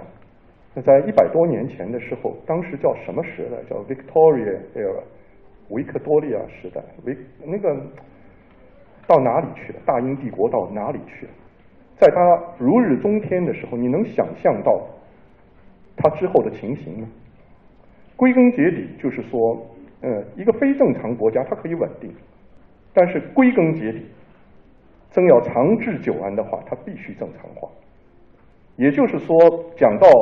嗯，专专讲到专制、集权等等等等很多问题的话，现在呢，人人类历史上其实是有过一些非常普通的简单的道理的，其中有一个道理就是说，权力使人腐化，绝对的权力绝对使人腐化，而归根结底就是说，你要你要你要你要你要解决这个问题怎么样呢？它是一个人性的弱点问题，它必须要有权力的制衡，这是一个任何正常国家归根结底必须做到的。所以，总有那一天，总有一个在我们无法预见的时刻，我们没有办法去预测它何时发生，但是我们知道它会发生，它可能发生于某一颗不知从哪里飞出来的子弹，取掉了小金的生命，它也可能取出事出出一次不应该发生的小范围的火山爆发或者地震，使得整个北朝鲜的精英阶层突然之间消失，我不知道。但是在其他国家，在其他情况下，它不会产生政权的突然转换，在那里就会。所以我相信啊，我觉得啊，这就是一个我们在等待的时刻。但是外部世界能不能做呢？能不能采取什么行动呢？应该采取，应当做。其中有一条就是不断的说，不断的告诉我们自己和告诉朝鲜的人民，如果他们能能够听得到的话，朋友，你过的是不正常的生活，你们也像其他人一样，你有权利享受正常的生活。与同时，我们尽我们所能来做这一点。我们受到很多限制，很多事情我们不能做，但很多事情我们不能直接的做。但你又怎么知道我做的很多事情在长远来讲是不产生效果的呢？所以这里有一个，并不等于说一个不正常的国家，因为它是稳定的，所以它就正常。这不是指它还是一个不正常的国家。世界上到处都是这样，普天之下，这是一个真理，这是我相信的。好，我我最后呃回答一下这个问题。刚才呃，其实前一个同学也是讲了这个，就是你怎么做学问啊？呃，不管中苏关系也好，中朝关系，其他所有的历史问题啊，我们要把这个官方的宣传和这个学者的这个学术研究要分开。哎，因为国家嘛，它有它的呃利益，有它的形象问题等等，处理外交问题，它什么时候需要说什么话，什么时候不需要说什么话，它有它的。这个呃尺度啊标准等等，但这个呢不应该妨碍学者做学问。哎，学者要没有一个自由的这个氛围，没有一个讲实话的精神，你你还做什么学问？政府说我们跟这个朝鲜好的时候，学者就说哎，这个我们是几十年的什么这这个这个这个这个战斗形成的友谊啊，这不好的时候。这个你怎么办？我们跟越南就是这个，就是这个问题嘛。中越关系前前一阵一一下僵了以后，这个报纸不知道怎么说了，因为原来都说的是兄弟啊什么同志加兄弟嘛，所以学者就应该尊重事实，哎，客观的研究。你可以不让我说话，但你不能不让我想啊。我们应该好好的做自己的研究，才对得起国家，对不对？国家需要的时候，我们才能拿出东西来嘛。而且吧，我我在这里啊，讲一些体会，就是我跟志华兄啊，我们认识三十多年了，我也是此生有幸，也就是说，当我们还年轻的时候，在一九八一年，也是大概差不多这个时候吧，一个阳光明媚的下午，我们在上海淮海路那个社科院的一个会议室里面，正在开一个关于苏联问题的会议。然后呢，当时呢都是老一辈的学者在那个地方讲话，讲的死气沉沉，毫无新意。我几乎要睡着的时候，突然之间门打开了，昂首阔步走进来一位年轻人，后面有一位中年人为他提包。我先说那位提包的是文一教授，大家有没有看过他写的关于俄罗斯的好多东西？但这个文一教授当时是社科院的。中国社科院的助理研究员，世界史所对，世界史所的助理研究员，但沈志华当时也就是个研究生，但他已经为沈志华提包了，但后来提了一辈子吧？没有没有，您 这要传出去麻烦了。我我们俩是一块儿，这个这个到上海出差，是是。然后呢，沈志华当时一听的话，听着他坐下来以后，突然之间一句：“你们讲的都不对。”就这一句话把我惊醒。也就从那个时候啊，然后他滔滔不绝讲了一套斯大林模式的弊病，然后坐在我旁边的有位华东师大的一位老师，跟贵校的叶书忠老师是好朋友，他们都是一辈的，当时就说对我说陈坚这个人啊有水平，年轻就太冲了，将来要吃亏的。果然后来吃亏了。就是，但是这三十多年来，我告诉你啊，我就讲这一条，就这三十多年来，我们当中有十来年的时间，他先呢是上山了，然后是下海了，所以我们没有没有能够相见。然后到九十年代中期，我们我们又重新勾搭上以后，这个二十年来，我看着他，他怎么做学问的？我告诉你，沈志华吃饭的时候在想，走路的时候在想，他想的是什么？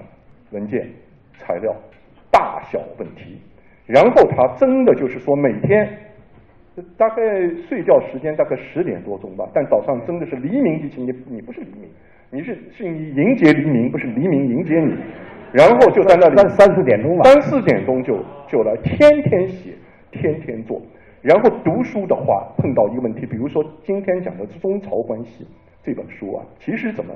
你们如果说跟沈教授有交往的话，会知道今年年初的时候，他突然之间说闭关两个月要去写书了，然后躲到天涯海角，真是天涯海角，在海南的那个叫什么地方？那个地方啊、三亚，对，躲到那个地方去了。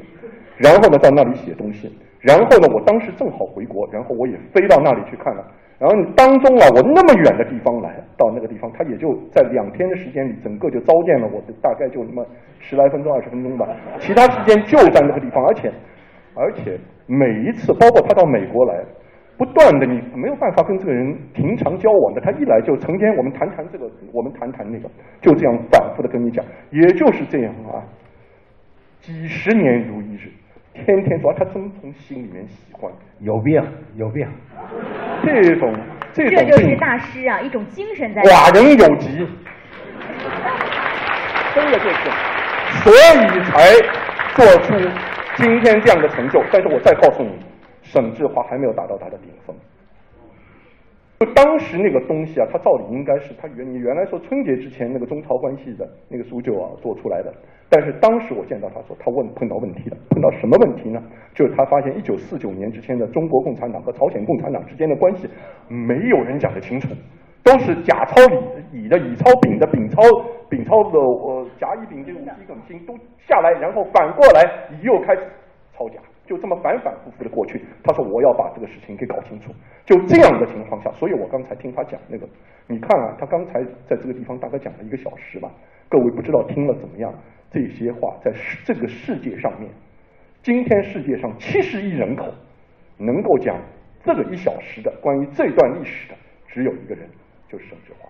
过分了，过分了。是不是这样？是不是这样？别人能讲吗？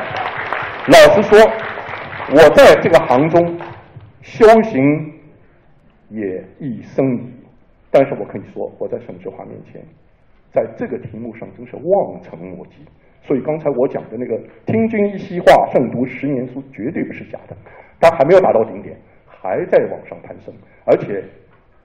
我们我们我们讲过，我之所以有今天的成绩，都是陈教授的帮助。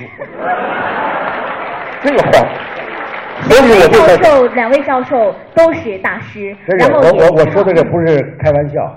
我回来以后之所以能够进入这个搞这个冷战史，这个就是因为我做完生意回来想做学问的时候，正在我选择的关口，我们俩又恢复了联系。那么俩人一谈，哎，非常谈妥，他给我指引了一条光明大道。这个是实话吧？呃，不是实话。所以我记得什么呢？我就我确确实实记得，那是一九七五呃一九九五年圣诞节那一天，我从美国飞回上呃飞回北京，在首都机场沈志华来迎来来接我，然后在那那一天我们到了北京王府井的松鹤大酒店，对然后是侧冲那个通宵长谈。谈的过程当中，沈志华当时已经做了几件事情了。你那个第一本的那个朝鲜战争书《朝鲜战争揭秘》已经基本写好，对是不是？然后接下来呢，我们就做了一件大事，那是我们两个人一起做的。就当时出了一件一个大问题，也就在这个过程当中，你就叫什么东西啊？就真的叫做近朱者赤，近墨者黑，两个人真是一拍即合，真的是要意气相投。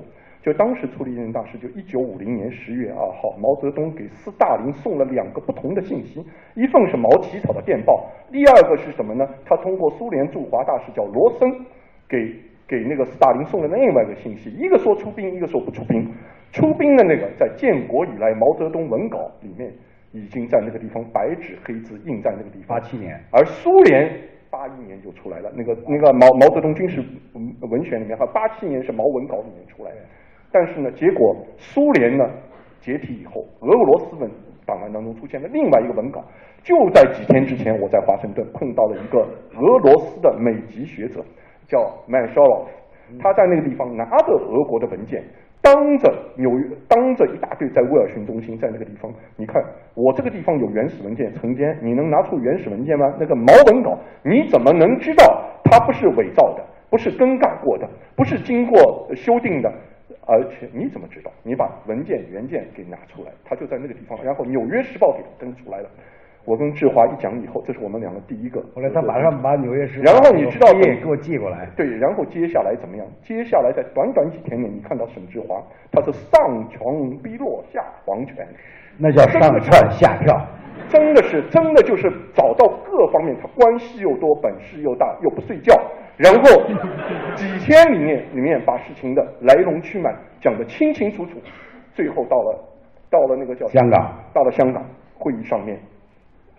以他个人的名义，同时也代表中国档案当局，郑重宣布，这个这个这个文件是真的，有原件的，而且两年以后，我和你被中央档案馆沈正乐沈正乐副馆长招到那，那是我们中央档案馆进不去了，门禁森严啊。结果我们那一次，他当面把毛的文稿，原始的那个那个那个复印件交给我们。所以如果说如果说。真的，我们之间的那个、那个、那个合作关系啊，我们之间友谊，我们之间的兄弟情谊，那真是，那真叫做唇齿相依。这才是鲜血凝成的友谊呢。那是，那是比鲜血还要浓的，就是这样。如果说我针对沈志华没有什么帮助，但这个当中有什么，有的是什么，你知道吗？就是说，你突然之间，当你觉得，当你跟一个伟大的人物在一起的时候，你自己也突然觉得你有了。走向伟大的可能性和空间，这就是我的感觉。对，对我来说也是这样啊。我们两位教授啊，都特别的谦虚。其实。通过刚才的那一幕，我不知道同学们能不能感受到，其实国与国之间，还是人与人之间相处都是这样，只有互相了解了，才能够理解。如果不理解了，可能就会导致误解，一旦误解呢，就会误判，甚至可能会分崩离析。但是你看，两位教授正因为如此的了解，又如此的理解，所以才会关系如此之密切。那我们也衷心的祝福我们两位教授能够共同携手再造巅峰。